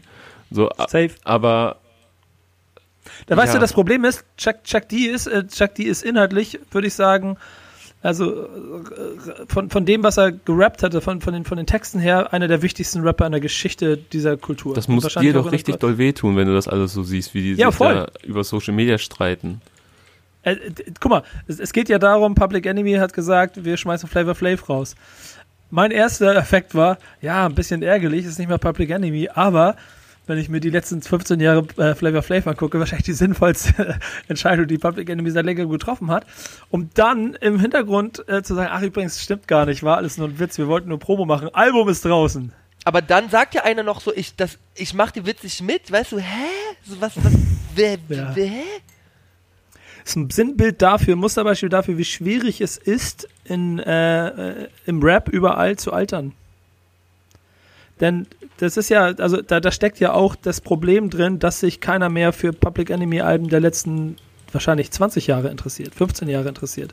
Und immer weniger, dass die Relevanz immer weniger wird. Und wenn du selber mal auf dem Thron warst und Public Enemy waren irgendwann um die 90er äh, bis in die 90er rein waren sie eine der wichtigsten Crews der Welt. Einfach. Und jetzt ist es egal, ob äh, was Chuck D sagt oder es ist eher unangenehm, das ist ein Abstieg, den du auch erstmal schaffen musst. Das muss halt tatsächlich erstmal hinbekommen, weil wirklich Public Enemy juckt ja wirklich gar nicht mehr. Also es ist ja einfach Nee. komplett, man redet ja nur noch über so kleine Skandelchen oder so, aber auch nur aus Nostal Nostalgie und das ist bei mir und bei Marvin sicherlich auch nicht, ja nicht einmal der Fall. Ich kenne Public Enemy nur als unwichtige alte Männer. So, ich sage so, ich, also das klingt hart, aber ich habe ja nicht diesen Bezug dazu gehabt, dass ich die mal erlebt habe, wie die krass waren. So, ich kenne Flavor Flav von von seiner Dating-Show. Daher finde ich den Ja, krass. genau. Da, daher Daher finde ich den in unangenehm. Ja, ja, genau. Weißt du, das ist halt dieser Unterschied. Ja, ja. Und ich, ich möchte an der Stelle auf jeden Fall jeden dazu aufrufen, mal It Takes a Nation of Millions to Hold Us Back oder Fear of a Black Planet oder Apocalypse 91 zu hören. Das sind halt alles Alben, die leider aber jetzt, oh, lass mich nachrechnen, fucking 30 Jahre alt sind. Ja, ich nicht. Ja, genau. Aber das sind so Klassiker, aber das ist ein bisschen so wie, also ich würde schon sagen, aus Hip-Hop-Sicht, das, und jetzt, jetzt, falls ich, Entschuldigung, falls ich wieder so ein bisschen klinge, aber ich finde, das gehört doch da so ein kleines bisschen dazu. Du musst nicht alles nachholen. Du musst nicht versuchen, 50 Jahre Hip-Hop-Legacy nachzuholen. Aber wenn du verstehen willst, wie Rock funktioniert, dann musst du dir zumindest mal ein Best of Rolling Stones oder, oder wenn du Pop verstehen willst, musst du dir mal die Beatles angehört haben. Und wenn du Rap ähm, in seinen Ursprüngen verstehen willst, dann musst du NWA hören und dann musst du Public Enemy hören Ja. und Run DMC. Und diese drei Alben gehören einfach dazu. Und jeder, der äh, das nicht macht und dann über Public Enemy urteilt, äh, macht in meinen Augen einen Fehler. Es ändert aber nichts daran, dass, die, dass das Hier und Jetzt und das Bild, das sie zeigen, ein sehr, sehr trauriges ist. Ja. Das, Das, ist glaube ich, das Problem mit Rapmusik, weil du bist in den, du bist, wenn du, wenn du so alt bist wie ich und du Rapper bist, bist du reich, geil und du machst, du, du lebst dein Leben damit, dass du machen kannst, was du willst und dass du immer cool bist. So, du bist einer der coolsten, so, du machst Rap, du bist Rapper. Und dann wirst du alt und irgendwann bist du halt einfach nicht mehr cool, aber, also du kannst auf eine ganz andere Art und Weise kannst du cool sein, so. Aber nicht auf die Art und Weise, in der du cool warst, als du 25 warst. du meinst halt So. Jay-Z cool und du meinst Ja, genau, J. Cole cool und, Ja, genau. und äh, ja, Nico Kendrick Backspin Lamar cool. cool. Und, Dankeschön. und du meinst nicht, ich habe eine Uhr um meinem Hals cool. Ja, ja, also das ist auch eine andere Art von Coolness. aber du weißt, was ich meine. Ja, ja. Ah, Was hast du noch mitgebracht aus den USA? Es ist, äh, ich meine, das sind Leute, die sind alle, offensichtlich am Ende ihrer Karriere. Äh, gibt es New Guns, Young Guns, die wir mitkriegen müssen? Ah, Nico, du spielst mir aber auch in meine kleinen imaginären Kärtchen hier rein, muss ich dir sagen. da werden Ähm, so die halbhohen Flanken werden da geschickt. Ey, aber die werden so angechippt. Die werden nur so kurz rübergehoben, dass du quasi ganz locker Volley das Ding Ja, entwickelst. also so ein schöner Flugkopfball. Oh, okay, Leute, ich köpfe ihn rein! Ähm, es gibt äh, die Double XL Freshman Class, ist so eine, so eine, so eine, für die, die es nicht kennen, ist so eine Liste, die jedes Jahr rauskommt von Double XL, das ist so ein dickes äh, Hip-Hop-Magazin in den USA. Und die machen jedes Jahr eine Freshman Class mit quasi den 10, den, der, der heißeste Scheiß für dieses Jahr. Und ähm, das ist auch tatsächlich sehr oft sehr richtig, was die sagen. Es ist manchmal auch sehr falsch, aber zum Beispiel so 2016 war Lil Uzi, Denzel Curry, 21 Savage, alles Leute, die halt wichtig sind einfach und wichtig geworden sind. Und jetzt aktuell geht es darum, dass man den zehnten Spot, also es gibt immer neun werden bestimmt und den zehnten kann man voten. Den zehnten Spot kann man jetzt gerade aktuell abstimmen. Und ich bin jemand, ich beschäftige mich schon sehr viel damit. Und da sind, hier sind so, ja, so 100 Namen, sage ich mal, und die, Leute, da sind manche Menschen dabei, das ist ja wirklich absolut fantastisch. Und ich bin dem so einen kleinen Komplott auf der Spur auf der Seite, weil du, du kannst halt den letzten Spot reinvoten, aber es sind halt alle Leute da angeboten quasi als Vote-Spot. Und ich glaube, das ist, um zu machen, die, dass man nicht sieht, zum Beispiel ein, ein Don Tolliver zum Beispiel, der ist ein relativ großer Name, großer Name, der steht zur Wahl für den zehnten Newcomer. Wenn das Magazin den jetzt aber noch nicht unter die ersten neuen Newcomer gesetzt hat, ist das, also dann sind die einfach aus einem anderen, dann sollten die mal zum Arzt gehen, sage ich mal so, weil es gibt keinen kein Weg an Don Tolliver als einen der krassesten zehn Newcomer des letzten Jahres vorbei. So. Aber wenn die es jetzt, vielleicht haben die Don Tolliver nur auf dieser Liste drauf, damit die Leute nicht wissen, dass sie ihn schon vorausgewählt haben. Und das ist jetzt die Frage, weil wenn ich jetzt für Don Tolliver vote, wo geht mein Vote dann hin, wenn er schon drauf ist? Hm. Das kann ich dir nicht beantworten. So, und zu den, zu den Rappern hier, es gibt halt, also so die, die Leute, die frisch und heiß sind, sind halt so die New Yorker, so Polo G zum Beispiel. Pop Smoke wäre auch einer von ihnen gewesen. Rest in Peace an der Stelle. Ähm, die jungen Wilden dominieren eigentlich das ganze Ding. Es geht aktuell, finde ich, so der Trend in den USA ist, so wenn du ein neuer Rapper bist, dann musst du einfach eine geisteskranke Energie mitbringen, die halt die zehn Leute, die vor die geisteskranke Energie mitbringen, die keine Ahnung, oberkörperfrei äh, Liegestützen auf einer Laterne machen oder sowas. Du musst einfach krass energetisch sein oder du musst lyrisch krass sein, so, weil, aber da kriegst du aktuell, finde ich, weniger Katzen hinterm Ofen hervorgelockt als mit Energie. Und das Problem ist aber, wenn alle ihre Energie versuchen zu übertrumpfen, wo geht die Energie dann hin? Also, ne, dann ist die Energie da drüben, dann ist sie wieder hier. Wo, man muss sie sich sichern, ist die Sache. Wie zufrieden bist du denn bislang mit der, mit der Auswahl oder beziehungsweise mit dem Kandidatenkreis?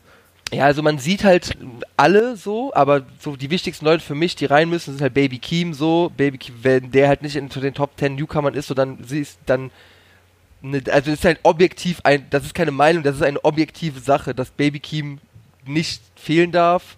Da niemand wie Don Tolliver, auf jeden Fall auch ziemlich geil viele, viele, viele Frauen auch dieses Mal dabei. Das wird ja immer mehr jetzt bei, äh, bei, bei, bei XXL. Letztes Jahr waren drei Frauen zum ersten Mal dabei. Normal war immer nur so eine Quotenfrau. Ja, okay. Ähm, jetzt letztes Jahr Megan Thee Stallion dabei. Ultimativ krass. So, die ist ja auch sehr populär jetzt. Ähm, auch mit Hot Gold Summer einen miesen Durchbruch gehabt. Ähm, Rico Nasty auch sehr, sehr krass gewesen. Und dieses Jahr sind auch viele dabei. Asian Doll, Cuban Doll sind dabei. Danny Lay ist dabei. Und ich bin eigentlich, kann man sich nicht beschweren über, über diese ganze Auswahl, aber das Ding ist natürlich, wenn du 100 Leute hast, wirst du die wirst du 10 der richtigen haben. Aber wenn jetzt die finale Auswahl kommt, das wird wahrscheinlich so in den nächsten zwei, drei Wochen sein, die haben jetzt ja viel Zeit mit Corona, dann äh, können wir da nochmal drüber reden, weil das könnte dann wieder zu, zu Wut führen. Aber Freunde, das seht ihr natürlich auch in Marvins Room, vollkommen richtig, Leute. Da könnt ihr mal wieder gucken, was dann da abgeht. Voll die sagen. Und ganz ehrlich, das ist zum Beispiel auch einmal eine, also eine Sache, ähm, wenn ich diese Liste durchgehe, dann kenne ich ähm, in der Regel immer so die Hälfte der Namen in irgendeinem Zusammenhang, habe ein bisschen was davon mitgekriegt, aber nicht in der Gänze. Und äh, da ist dein Format auf jeden Fall ein sehr guter Einstieg, um ein bisschen mehr darüber zu, mitzukriegen und verstehen, wer die Künstler sind, die dafür sorgen, dass in zwei Jahren äh, Deutschrap-Künstler von ihnen inspiriert werden. Ja, richtig. Das ist vollkommen richtig. Schön. Äh, feier meine eigene Witze. Ähm, hast du irgendwie sonst noch irgendwas, was du äh, berichten möchtest aus den USA? Gibt es noch was dir wichtig, was dir auf dem Herzen liegt, worüber man unbedingt gesprochen haben muss, was die Leute mitgekriegt haben müssen? Also vorhin, also mein das Thema, was mich am meisten umtreibt aktuell, ist halt wie gesagt dieses St. John-Ding, dass der auf Platz 1 der Charts ist wegen einem TikTok-Remix, aber das haben wir eigentlich schon so relativ gut äh, thematisiert. Ich persönlich muss noch ein kleines, kleines Respekt-Ötchen äh, an The Weeknd aussprechen. The Weeknd natürlich erstmal geisteskranker Musiker, ähm, aber hat erst ein Album gedroppt, was relativ überraschend kam, also mit bisschen Vorlauf, aber überraschend. Dann droppt er eine Deluxe-Version vom Album, was ja sowieso der neue Trick ist, so wäre schon ein bisschen älterer Trick, aber es kickt halt einfach die Streaming-Zahlen nochmal geisteskrank hoch. Ist nicht so krass für die erste Woche auf jeden Fall, wenn ich das richtig verstehe, weil du halt nicht das akkumuliert hast, aber auf den, du hast insgesamt viel mehr Streams, weil du, nach der Deluxe-Version läuft das normale Album nochmal durch. Punkt. So, dann hat er eine Deluxe-Version rausgebracht. Dann hat er die Woche danach eine Remix-Version von seinem Album rausgebracht. Die Remixe waren aber alle so mit so Audio-Effekten drauf. Man konnte gar nicht erkennen, wer da drauf ist. Und haben Leute sich beschwert. Und dann hat er noch eine Remix-Version ohne Audio-Effekte rausgebracht. Das heißt, er hat vier Versionen seines Albums veröffentlicht. Und aber die vierte, glaube ich, nur um den Fans zu geben, was sie wollen. Oder es war von vornherein ein geplantes Marketing-Tool, dass du halt sagst, okay, wir geben euch die Remixe mit scheiß, scheiß komischen Lo-Fi-Effekten drauf und dann sagen die Leute, okay, wir wollen das Richtige hören und dann kriegen sie das. Und das finde ich persönlich interessant, einerseits aus, aus marketingtechnischer Sicht, andererseits cool, finde ich, weil wenn du Weekend-Fan bist, ist es doch nichts Geileres, äh, wenn du vier Wochen ein Album bekommst. Ich habe davon, ja. ich habe von diesen ganzen verschiedenen Versionen, die habe ich mir nicht alle nicht angehört. Ich habe nur das eine, die erste Version quasi gehört, nur mit ihm ohne Features und allen. Okay. Ja, mich überfordert das auch schon. Ja, alleine. genau, das macht mich kirre. So, ey, komm, mach doch ein Album, Haus draus. Ey, Leute, mal ganz ernsthaft. Real Talk, ich bin schon so hart damit beschäftigt, überhaupt alles mehr anzuhören zu können, was so los ist. Äh, Deutschland, USA, Europa äh, wenn dann noch ein Künstler anfängt, jetzt noch 15 verschiedene Versionen davon zu machen, weil er es kreativ findet, go for it, mach es. Ich bin voll da, ich fühle das, was du machst, aber erwarte nicht, dass ich das alles auch noch mitkriege. Da brauche ich Leute wie Marvin, die dafür sorgen, dass ich es mitkriege. Dafür bin ich da. aber welche Version ist denn die beste, Marvin? Also ich finde, also ich finde die finale Version ist die beste, weil es ist ähm, in der letzten Version gibt es einen Heartless Remix, mit Lil Uzi und auf der äh, auf der Audioeffekt-Version kann man Lil Uzi nicht verstehen. Und dann hat er mir persönlich den Wunsch erfüllt und gesagt, okay, hier hast du die Version mit Lil Uzi ohne Audioeffekte. Dementsprechend ist es für mich die Audio, äh, die, die Deluxe Remix No Audio-Effekt-Version, meine Lieblingsversion. oh Gott. Okay, alles klar. Oh. Ja. Ich bin froh, dass ich das Album durchgehört habe, was ich übrigens insgesamt sehr gut, aber auch ähm, nicht ganz, nicht ganz ein, also mega eingängige Hitsingle, klar, aber ansonsten habe ich ein bisschen damit gebraucht. Ich fand es ganz geil und ähm, ich, ich stelle mir so eine Frage, wir haben die auch schon in der WhatsApp-Gruppe so ein bisschen diskutiert, ähm, inwiefern sich Künstler jetzt noch so an alter Musik bedienen und inwiefern das Referenzen oder doch eine Hommage ist oder dann doch vielleicht ein frecher Byte, weil er nimmt so eine Topline von ähm, Tears in Heaven von Eric Clapton und die Melodie läuft die ganze Zeit durch im Hintergrund auf, ähm, oh Gott, jetzt weiß ich gerade nicht, wie der Song heißt, Safe Life oder so, müsste ich mal nachgucken. Und ich, ich frage mich dann so, nee, Scared to Live, so heißt der Song. Und ich frage mich die ganze Zeit, ist das wohl, ist das im Sinne Eric Claptons? Weil wenn man so in die Credits reinguckt, dann sieht man, dass Elton John mit in den Credits steht. Und wenn man dann ein bisschen weiter recherchiert, dann merkt man, okay, Elton John, es gab mal so eine All-Star-Version von äh, Tears in Heaven von Eric Clapton, wo auch Elton John dabei war. Und das würde ja bedeuten, dass sich Weekend ähm, in erster Linie Elton Johns Part bedient hat. Aber man hört im Hintergrund im Instrumental die ganze Zeit die Melodie von Tears in Heaven durchlaufen. Und das ist so subtil, dass es für mich fast gar keine Referenz mehr ist, sondern dass man es halt einfach benutzt hat. Aber ja, das führt jetzt zu weit wir können, ich würde sowieso sagen, wir können mal jetzt über unsere, äh, vielleicht über Top-Releases oder so sprechen und dann bald Hausaufgaben machen. Krass, Alter, wir haben ja noch nicht mal die Releases, ne? Komm, das wir aber im so viel am Quatschen, ich merke, ja. wir sind viel zu lang. Sorry. Nee, alles cool, alles cool. Lass mal, lass mal drüber reden. Da, Marvin, welch, welchen, welchen Song, welches, welches ist dein Top-Release? Welchen hast du mitgebracht? Ähm, ich hab's äh, Lucy-Album mitgebracht. Hallo, hallo Lucy und dein Album. Ey, da habe ich also, eigentlich nur eine Frage, Marvin, ne? Ja ich habe ich hab versucht, und du weißt ja, ich bin eigentlich nicht so hängen geblieben oder so. Ich, ich höre viel und gerne Musik, aber Lil Uzi geht mir einfach nicht rein. Nicht? Und ich verstehe nicht, warum das für dich der Beste ist. Same, same, same. Echt? Es gibt immer mal so Songs, da verstehe ich das, aber sobald ich vier hintereinander höre, bin ich genervt. Wirklich, also Lil, Lil Uzi Lil macht mich echt fertig. Echt? Alter, boah, das trifft, das verletzt mich richtig. Und ich bin großer Brockhampton-Fan. Also ich habe ein Ohr für anstrengende Musik oder so, aber. Also ich würde Uzi jetzt nie als anstrengenden. Ich finde Uzi ist aktuell das die beste Form von dieser Hibbidi Hibbidi Autotune Musik ist Uzi aktuell die Speerspitze davon. Das hat er aber nicht nur sich selber zuzuschreiben, das liegt auch daran, dass viele der Lieder, die veröffentlicht worden sind, in einer Art Zeitkapsel waren, weil viele Lieder aus 2017 sind. Und er trifft einfach diesen, diesen er, er, für mich ist das so krass wie Culture 1 von Migos, weil er in der Zeit, wo alle keinen Bock mehr haben auf Trap-Musik, auf, auf äh, hier dieses, dieses, äh, alle die Rapper sind, fahren gegen Wände zum Teil, wie Migos mit Culture 2 gegen die Wand gefahren ist, weil es halt nicht gut auf Dauer war. Und Uzi bringt zwei Alben, was halt eigentlich so viel zu viel ist. 32 Tracks. Ich bin der größte Hater von 32 Track-Alben. Ich kann das Uzi-Album anmachen und ich höre das durch. Oder ich höre das über, über den. Ich kann das dreimal in Dauerschleife laufen lassen und ich könnte meinen Tag leben, weil es für mich wirklich genau diesen Nerv trifft, dass ich ignorante Musik von einem coolen Typen höre, der Spaß dabei hat auf coolen Beats. Und das hat er. Ich, ich höre hör das Album immer so auf random klicke ich drauf und höre es durch. Das ist bei einem 32-Track-Album schon mal geisteskrank. Das ist bei mir dann so krass, dass ich nicht mal unbedingt weiß, wenn du mir einen Tracknamen sagst, wie der welcher Track das ist, weil ich das immer nur auf Durchplay höre. Ich habe aber das Album schon mindestens 30, 40 Mal durchgehört aber kenne Tracknamen nicht, weil ich das halt so ins Ohr gehend und eingänglich finde. Und ich denke, finde halt, dass dadurch, dass Lil Uzi Labelprobleme hatte und immer wusste, dass, dass er dass es in sich hat und er ist auch so, er ist so mega von sich selber überzeugt, auch sagt er auch in Interviews immer so, er, er sagt irgendwie, ja, ich wache jeden Morgen als Lil Uzi auf, wie kann es mir nicht gut gehen?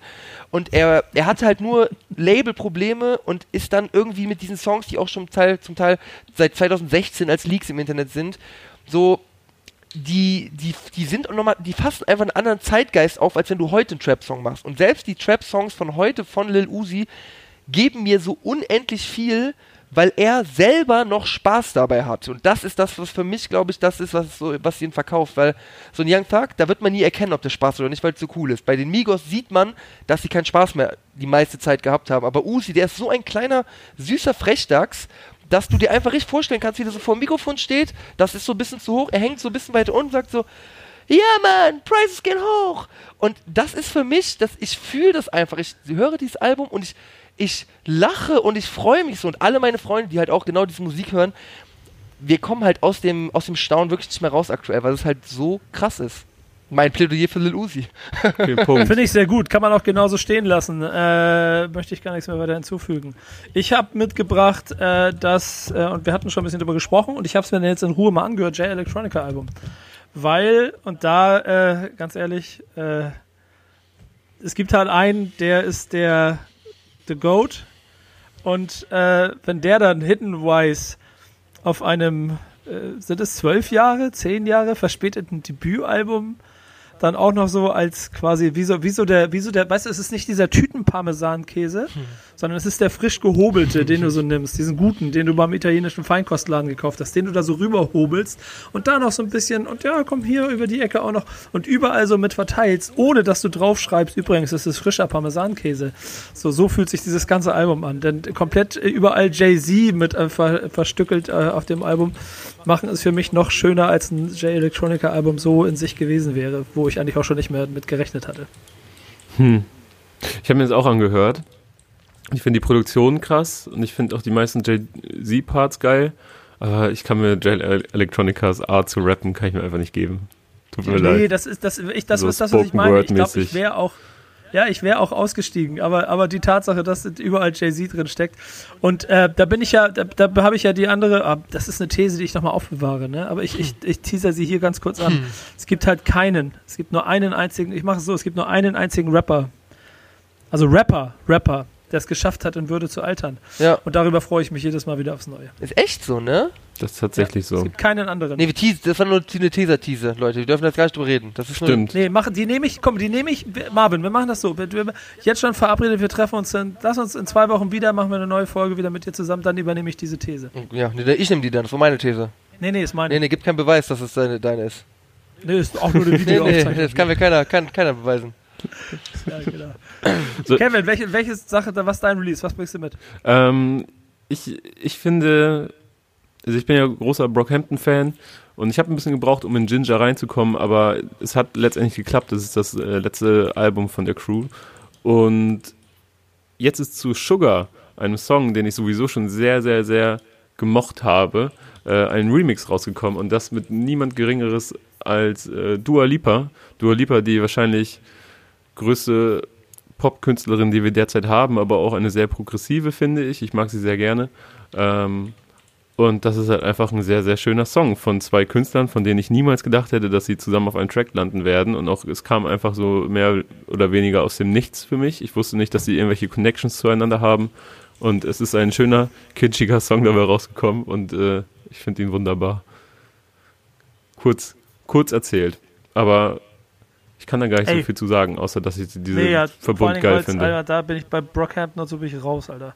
Ich weiß nicht, waren wir zusammen auf dem Raskilde Festival? Ja, ja wo ich mir das angeguckt habe und gesehen habe, wie da, ja waren es ja 20.000 Menschen, sich in dieses viel zu kleine Zelt, das war so offen, also mhm. rangepresst haben und Massen und du hattest echt, musstest echt aufpassen, dass du da heil rein und wieder rauskommst aus der Nummer, selbst wenn du außen drum standest. Und dann ist das so Mucke, da kann ich, da bin ich so weit weg von. Und ich sehe, wie, sie, wie, wie, wie so ein Moshpit aus tausenden Menschen halt durchdreht und ich weiß noch, du konntest dir das nicht so wirklich geben. Du hast dir äh, entspannt deine Fanta aus Entfernung äh, getrunken und ähm, hast dich ein bisschen unterhalten und ich bin dann äh, aber doch noch in die Menge rein und habe mir das Konzert gegeben, so eine halbe Stunde oder genau. so. Ja. Ich habe lieber mal einen guten, gut sortierten Bratwurst gesucht. Okay, äh, ich wenn Marvin, wenn du nichts mehr auf dem Herzen hast, würde ich sagen, wir schließen äh, die Newsrunde ab und gehen zu den Hausaufgaben, denn da hast du dieses Mal die wichtige Aufgabe, uns was zu geben. Aber da kommen wir jetzt zu. Jetzt geht es um die Hausaufgaben. Yay. Bevor, Marvin, du uns jetzt hier gleich ein paar Hausaufgaben aufgibst, müssen wir die alten abarbeiten. Äh, hm. Soll ich anfangen oder willst du, Kevin? Fang du mal an, ruhig. Okay. Meine Aufgabe war es, von meinem werten, geschätzten Kollegen Massiv, schöne Grüße, hm. äh, wenn der Mond in mein Ghetto kracht, äh, mir anzuschauen und nochmal damit Revue passieren zu lassen. Und es war eine nette Zeitreise, denn wir befinden uns im Jahr 2007 es ist die Zeit, in der aus dem offensichtlich sehr brachial und massiv auftretenden Massiv, der 2006 mit Blut gegen Blut ein Album gemacht hat, das äh, gezeigt hat, okay, da kommt irgendwo aus äh, dem, der Mitte Deutschlands ein Typ, der sieht so mächtig und brachial aus. Der ist nochmal dreimal krasser als das, was sich alle von Bushido und Sido vorgestellt haben. Äh, und, und hat solche breiten Oberarme und sieht aus wie ein, wie ein fleischgewordenes Rap-Tier. Sodass auch äh, Sony BMG war es, glaube ich, sich gedacht hat, okay, den machen wir groß, geben ihm mal einen riesengroßen Vorschuss für damalige Verhältnisse. Heute sind das Peanuts äh, und machen aus ihm den Mega-Superstar. Was dazu geführt hat, dass äh, ein bis heute für äh, Zeitgenossen der, der, der, dieser Jahre, der dieser Deutschrap-Epoche ähm, ein legendärer Satz entstanden ist, der Tight Glossy Over-Shoulder-Blick, den damals in einem Fotoshooting zur äh, zum Re-Release von Blut gegen Blut äh, im, in, während der äh, Foto- und Dokumentationsphase quasi mit aufgetaucht ist, weil die Leute halt mit ihm dann arbeiten wollten. Und dann sollte er tight glossy über die Schulter gucken. äh, bis heute legendär. Ähm, Du hast ähm, Benemont in der Ghetto-Kracht ausgesucht, weil es, glaube ich, auch die erste Single war. Nee, die Single nach dem Release war es, genau sowas. Aber es war die erste Single von ihm, die in den Charts gelandet ist. Es war auf jeden Fall so die, die Lead-Single zu damals, auch zu dieser aufkeimenden Diskussion. So, wer ist dieser Massiv? Warum wird er jetzt auf einmal so prominent platziert? Und äh, soll das jetzt der deutsche 50 Cent sein? So, ja, genau, genau, genau. Das war genau, ja so damals die Diskussion, wie ich sie als Teenie irgendwie wahrgenommen habe mit meinen 16 Jahren. Ich habe, ich, es, gibt, es gibt ja auch das, äh, das legendäre Tattoo, deswegen habe ich ja auch bei der letzten Folge auch schon so ins Video gemacht, weil Massiv eine Zeit lang, wenn der Mond in mein Ghetto kracht, hier auf den Unterarm stehen hatte. Äh, das hat er sich aber in den großen Sitzungen über die Jahre, glaube ich, unter anderem wegmachen lassen. Nichtsdestotrotz steht äh, der Song und damit auch die Art und Weise, wie er es damals gemacht hat, schon auch ein bisschen sinnbildlich für den Massiv, wie er damals aufgetreten ist. Denn die, der, der Beat und so, der, der, das ist auch so ähm, so gepitchte, gepitchte Vocal Samples mit drin. Also das ist, das, es hat schon so den Touch von, wir machen eine Single, wir machen hier was für, fürs Radio und aber trotzdem ist der Typ verdammt düster und so. Und sagt aber dabei dann ja auch sehr motivierende Sachen und spricht für die Straße, spricht für sein Viertel. Wenn du, hier hast du eine Million Schulden, also musst du zwei Millionen machen und so. Äh, sehr gefühlsschwanger Aber im Prinzip, und das muss man ihm irgendwie äh, bis heute auf jeden Fall auch hoch anrechnen, finde ich, immer noch der gleiche Massiv, der wahrscheinlich ein paar Schimpfwörter rausgenommen hat. Damit hat er irgendwann angefangen, die Sprache ein kleines bisschen zu säubern. Aber die gleiche, äh, also immer wenn ich, wenn man Massiv hört, finde ich, kann man so eine Faust ballen und sie so in die Luft sozusagen und sagen, ja Mann, wir schaffen es gemeinsam. Ey, ich war aber auch so, ich habe ich es mir auch nochmal angeguckt und angehört, das habe ich richtig lange nicht gemacht. Und dann war ich auch so teilweise ein bisschen verwundert, weil am Ende von der zweiten Strophe sagt er auch so, ähm, ja, ich war beim Psychotherapeuten, äh, ich bin innerlich vernarbt, dieser Gangster, der auch heult. Und ich war so, krass, so, weil eigentlich, man würde sich ja selbst heutzutage noch wünschen, dass einige Rapper auch mal so ähm, andere Seiten an sich entdecken und vielleicht auch einfach mal zeigen, dass sie ein ganz normaler Mensch sind einfach damit auch, damit auch ihre Fans vielleicht mal ein anderes Verhältnis zu Männlichkeit bekommen und wie sie sich das vorstellen. So, aber und Massiv hat es damals schon so hier und da subtil gemacht, aber wahrscheinlich hat man, war man selber noch gar nicht so drauf gepolt und hat darauf gehört, auf solche Dinge. Aber ähm, ich war verwundert und habe mich aber auch gefreut, als ich das gehört habe. Ja, ich muss auch sagen, eine sehr interessante Zeitreise. Also ich, ich habe mich ein bisschen daran erfreut, auch wenn ich äh, das komplette Drumherum äh, sehr unangenehm damals schon empfunden habe. Und ähm, die Lanze muss ich brechen. Ich habe mit Massiv in, den, in diesen jetzt 13, 14 Jahren sehr oft zusammengearbeitet, habe den sehr oft getroffen. Es gibt kaum einen korrekteren Typen als Massiv, ähm, wenn du gerade so auch in meiner Arbeit auf ihn triffst und, und, und mit ihm, mit ihm dich austauschen kannst. Immer sehr gewissenhaft, sehr vertrauensvoll. Wir haben gute Sachen gemacht. Wir haben bei vier Blogs zusammengearbeitet, eine Serie, die ja ihm auch durch den Charakter Latif auch nochmal ein ganz neues Level und auch eine zweite Karriere quasi geschaffen hat. Ich habe ihn aber auch schon äh, bei so Themen wie äh, dem Straßenwahlprogramm mit Politikern zusammengebracht, wo er eine gute Figur gemacht hat. Wir haben, wir sind durch die Hood gefahren und er hat uns sein, sein Leben in Berlin gezeigt und so alles bei, bei uns bei, also nee, das vier Blogs nicht, aber zumindest das andere bei uns auf dem Kanal zu sehen. Äh, und bis heute auch, und das sieht man ja jetzt gerade auch wieder, jemand, der schon auch ein Auge hat. Denn das, was er sich da gerade auf seinem Label an Künstlern zusammensammelt, ist ja offenkundig für die Zeit sehr gut gesehen. Und ähm, es zeigt, dass er einer von den Guten ist. Hast du ihn noch damals getroffen? Also zu diesem Release von dem Album und so? Äh, ja, aber da war es noch Cover, ich glaube, das war Cover-Geschichte äh, Backspin Magazin, da war es noch nicht Video-Content, da haben wir noch nicht so viel. Ach, krass, er war auch Cover? Ja, ich, er war auch Cover. Er war auch Cover. Krass. Es ist ja definitiv auch nach wie vor äh, immer noch eine Geschichte, die damals äh, inklusive dem Gesamtsetup mit Lay Major will jetzt richtig reinbuttern und so. Mhm. Es hat alles geklungen nach Startrampe und er ist, wird der neue 50 Cent. Er hat alles, was er braucht. Und dann, also, und vielleicht, genau, das ist noch die letzte, letzte äh, Zusatznote, die ich noch gebe, hat sich vielleicht über die Jahre auch gezeigt, dass der Typ, der dort ähm, performt und, und den, den sie aufgebaut haben, nicht ganz zu dem passt, der vielleicht charakterlich dahinter steht. So. Denn der ist zwar so ein brachialer Kerl, aber der ist im Herzen einer von den Guten. Und also dann halt kannst halt du vielleicht nicht ein gutes Beispiel Gangsterweg gehen. Für Musikindustrie, auch zu damaligen Zeiten. Ne? Vielleicht das. Es ja. gibt so äh, meine Hausaufgabe für dich auch, Jungs, die äh, vielleicht auch zu gut oder an irgendeiner Stelle zu. Die auch ein eigenes Verhältnis zur Musikindustrie, ne? Ja, äh, du hast mir den Song Flatbush von äh, Tif äh, Tifla und Jalil gegeben, featuring ja. Sam Semilia und Boba Fett. Hinter Sam Semilia verbirgt sich, äh, wie unschwer zu erahnen, ist Sammy Deluxe und hinter Boba Fett, das ist ein altes AKA, das ähm, Jan Delay, aka Icy Ice, aka Jan Eisfeld, aka keine Ahnung, wie der sonst so, äh, so hieß, damals äh, sich gegeben hat. Ist 2000 rausgekommen also ein, ein echtes Millennium-Kind, dieser Song. Und ähm, ja, also er heißt Flatbush, weil es ist äh, Teflon Jalil, weiß man ja, äh, waren bei Flatbush, äh, Gott, oh Gott, Flatline Records gesigned. Oder das war ihr eigenes Indie-Label und so, äh, während Sammy und Jan die Fahne für Eimsbusch hochgehalten haben. Also ist Flatbush nicht nur ein Stadtteil in New York, sondern auch der Zusammenschluss aus Flatline und Eimsbusch. Ja, vor allen Dingen, weil deswegen Boba Fett und Sam Similia, weil sie neben ihren Major-Verträgen halt auf Eimsbusch in die Vinyls und Tapes veröffentlicht haben unter diesen Synonymen. Ah, okay, das macht Sinn. Das war und der Grund. Du hattest ja auch die These geäußert, dass, ähm, dass es einer der besten Feature-Pass von, äh, von Eisfeld ist, den er jemals gebracht hat. Ja.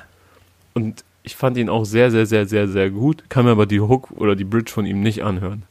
Das finde ich ganz grausam, ehrlich gesagt. Dieses Oh, Flat Line, ja. da, Ja. ja. das ist, das ist, äh, okay, da- das ist zum Beispiel bei mir, also ich bin ja genau in der Zeit damit groß geworden, das ist auch noch alles so Splash und dann kommt das und dann gehört zu den Releases, die kommen und so, ich habe das ultra gefeiert, das ist für mich auch einer, der wahrscheinlich immer, wenn ich so ein Best-of der Zeit machen würde, wäre der immer dabei, weil ich den unheimlich gerne mag, aber der Part ist halt ziemlich geil, weil er dann natürlich auch dieses äh, Ost-West äh, äh, äh, die, die, diese, diese Konflikte zwischen, zwischen vielleicht den, den Regionen so ein bisschen aufhebt und ich äh, dann die, die, also diese Lines mag, wie war das? Äh, bringen East und West zusammen, sch, sch, scheißen am 3. Oktober. Jetzt muss ich selber nochmal den Text raussuchen, aber ich habe das so gefallen. Stimmt, es gab den nirgendwo, deswegen, ich wollte die Lyrics immer suchen, aber die gab es Ja, nicht. es gibt die Texte nicht online. Ich, vielleicht muss da noch die, die, die gute alte Community, die Generation, die die Beginner äh, Fans darstellt und jetzt immer noch äh, bei Beginnerkonzerten in Hallen steht und äh, auf,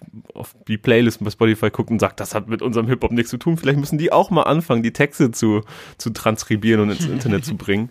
Denn ich weiß, ich wollte irgendwas nachgucken, weil ganz am Anfang von dem Track ähm, sagt jemand so, ich komme fett rein und reimt da irgendwas noch mit drauf und so, ich komme fett rein mit einem fetten Reim oder so. Und ich war so, oh Gott, Hilfe, hör auf, bitte, sag das nicht. So. Tut euch weh, ne? Ja, wirklich. Ja. Aber Jungs, das müsst ihr so ein kleines bisschen ab, also das gehört in die 2000er dazu. So ist das da gewesen. Und äh, ich kann dann gerne immer sagen, ohne das wäre es heute nicht, wie es ist. Ja, natürlich. Cora. Wenn du in zehn Jahren Aber- hörst, wie einer sagt flexen, dann denkst du auch, was war mit dem los? Ja, Ja, stimmt. genau. Also, aber du weißt ja auch, dass ich da, dass ich da eigentlich ein Ohr für habe, für, für diese Zeiten, dass ich da auch so meine Perlen immer wieder habe. Zum Beispiel Helden weinen nicht von Teflon Jalil. Das äh, habe ich dann auch im Zuge der meiner Hausaufgaben äh, nochmal wieder entdeckt. Das ist ein bisschen später rausgekommen, ich glaube 2005. Aber das war so, das, das habe ich auf jeden Fall viel gehört damals, das weiß ich noch. Ja, ich also ich hab, ich als ich bin da drauf gekommen, ich habe den gefeiert, ich fand das geil. Also ich bin dann auch verfall dann wieder ein bisschen in die Zeit und alle, die damals das auch mitgekriegt haben, die werden fühlen, was ich meine. Und ich kann aber voll verstehen, wenn der euch jetzt nicht so umhaut, wie er mich damals umgehauen hat. Ein Glück musste Marvin sich den nicht anhören. Aber Marvin, was müssen wir uns dann anhören? Ich habe ein bisschen Sorge vor deiner Hausaufgabe, ehrlich gesagt. Ja, also ich habe hier direkt zwei natürlich, also für jeden einen. Und bei Kevin können wir direkt anfangen mit, äh, es ging ja um Nostalgie und um Sachen, die man früher gehört hat. Und ich denke mir, aktuell ist so ein bisschen Corona, man ist so ein bisschen zu Hause, man erinnert sich gerne an bessere Zeiten zurück natürlich. Ähm, und ich wusste bei, oder weiß bei Kevin nach wie vor nicht so ganz, ob er früher auch so ein kleiner, so mit 14, 15, 16 auch so ein kleiner frecher Spross war, der mit so komplett all black rumgelaufen ist, mit so einem roten Karohemd. Mir sieht man es natürlich an, dass ich, dass es zu 100% der Fall war, so. Muss man ja gar nicht viel, viel Gehirnakrobatik für aufwenden. Ja, Moment, Moment, ich muss, ich krieg die alte, äh, nee, du kriegst die alte Hausaufgabe. Ja, scheiße, Mhm. Mensch, ich muss ja in die Neuzeit. Oh, ich habe ich hab noch mehr Angst, Alter. Was gibst ja, du mir ja. gleich? Und äh, der Kevin kriegt halt von mir, also für mich ist alt ja auch sehr relativ, ne, da ich sehr vital bin. Ich habe ähm, Angst. habe ich dem Kevin äh, Rack City von Tiger mitgebracht tatsächlich, weil ich nicht sicher, weil ich, also Rack City war damals so das, das Epitom von äh, Swagger Musik und du trägst eine Lederjacke und gehst in den Club und trinkst dann da vor mit den Jungs und sowas. Und das ist so für mich so der Anfang von diesem ganzen Hip-Hop-Ding, so als Tiger der krasseste Rapper war und ich weiß nicht, ob Kevin auch damals schon gesagt hat, yo, Tiger ist der krasseste Typ und war, äh, war da mit an Bord oder ob er gesagt hat, äh, damals schon, nee, ich höre lieber, hör lieber so ein bisschen was, wo nicht, äh, was nicht ganz so dumm ist, so. Soll ich, soll Das- ich, soll ich schon mal teasen, wie mein, wie das, Bitte? mein Verhältnis dazu ist? Ich verachte das richtig. Na, echt? Re- Rex, die verachtest du? Ja. Warum? Die, diese, diese Wodka-E-Mentalität. Ach so, ja. Ganz schlimm. Aber egal, kann, kann ich nächste Woche ausführlicher werden. Okay, okay, okay. Und für Nico, natürlich musste ich jetzt irgendwas Krankes bringen, weil ich natürlich weiß, du, du erwartest dann auch, dass ich so ein bisschen verrückte, verrückte Zeugs äh, mitbringe, so. Und ich habe Ich habe Angst. Es gab zwei Optionen. Ich habe mich für die, für die erste entschieden. Treue Marvin's Room-Zuschauer kennen das natürlich schon. Aber man kann natürlich auch nicht erwarten, dass man da, dass man da alles den Überblick drüber hat. Und zwar ist es 645 AR 645 AR mit dem Song For the Trap. Ich will da gar nicht zu viel verraten eigentlich. Es ist eine sehr, sehr experimentelle Art von Rap, die ein bisschen gewohnt klingt, aber dann ist auch irgendwas ein bisschen anders. Inspiriert ganz klar natürlich von Playboy Cardi und seiner Babystimme. Bleib gespannt, sag ich mal. Ja, es ist mir ein bisschen noch Begriff, aber ich, äh, es gehört zu den, ah ja, mal gucken. Es, es, es be- gehört zu den Dingen, die ich bestimmt nicht mehr, nicht mehr ganz nachvollziehen kann oder will. Ja, das kann ich mir Aber- denken. Aber was auch immer. Ich nehme es mit, ich freue mich drauf. Äh, wir werden äh, in der nächsten Ausgabe ohne deine Anwesenheit die Hausaufgaben besprechen. Ähm, hören uns auch bestimmt, denn wir haben ja versprochen, wir sind schnell und ihr seht ja die, quasi die äh, letzte Mal Stammstiftfolge ist äh, gar nicht so lange her. Jetzt habt ihr ein paar Tage später schon wieder die nächste und wir werden trotzdem nächste Woche diese Woche, Moment, wir bringen ja jetzt, wir, sind, nehmen gerade am Wochenende auf, das heißt, in dieser Woche wird es auch noch eine weitere Stammtischfolge geben. Wieder im äh, One-on-One. -on -One. Wir, wir, so als ob wir kämpfen, Kevin. Eins gegen eins. so, äh, so wird es auch noch eine Folge laut. geben. ja. Und äh, Marvin, du machst wann Marvins Room? Äh, jeden Montag um 20 Uhr Leute, die das Format kennen, wissen es nicht immer ganz Montag 20 Uhr, aber wir sagen, Montag 20 Uhr ist angedacht für Marvin Zoom. Das ist auch jetzt dank Corona der Fall. Alle zwei Wochen, normalerweise, dank Corona wöchentlich. Da Geiler Typ. Corona hat was, hat was Gutes auch, Leute. Es gibt mehr Folgen von mir. Äh, die nächste Folge kommt wahrscheinlich an dem Tag raus, wo ihr das hier seht. Also wenn ihr das hier seht, könnt ihr direkt Marvin Zoom gucken danach. Ja, geil. Ich find's cool. Danke, Marvin, dass du dabei warst. Wir sehen und das ist versprochen uns in zwei Wochen wieder zu einer neuen Folge Stammtisch mit dir an unserer Seite. Alles klar. Ich danke euch.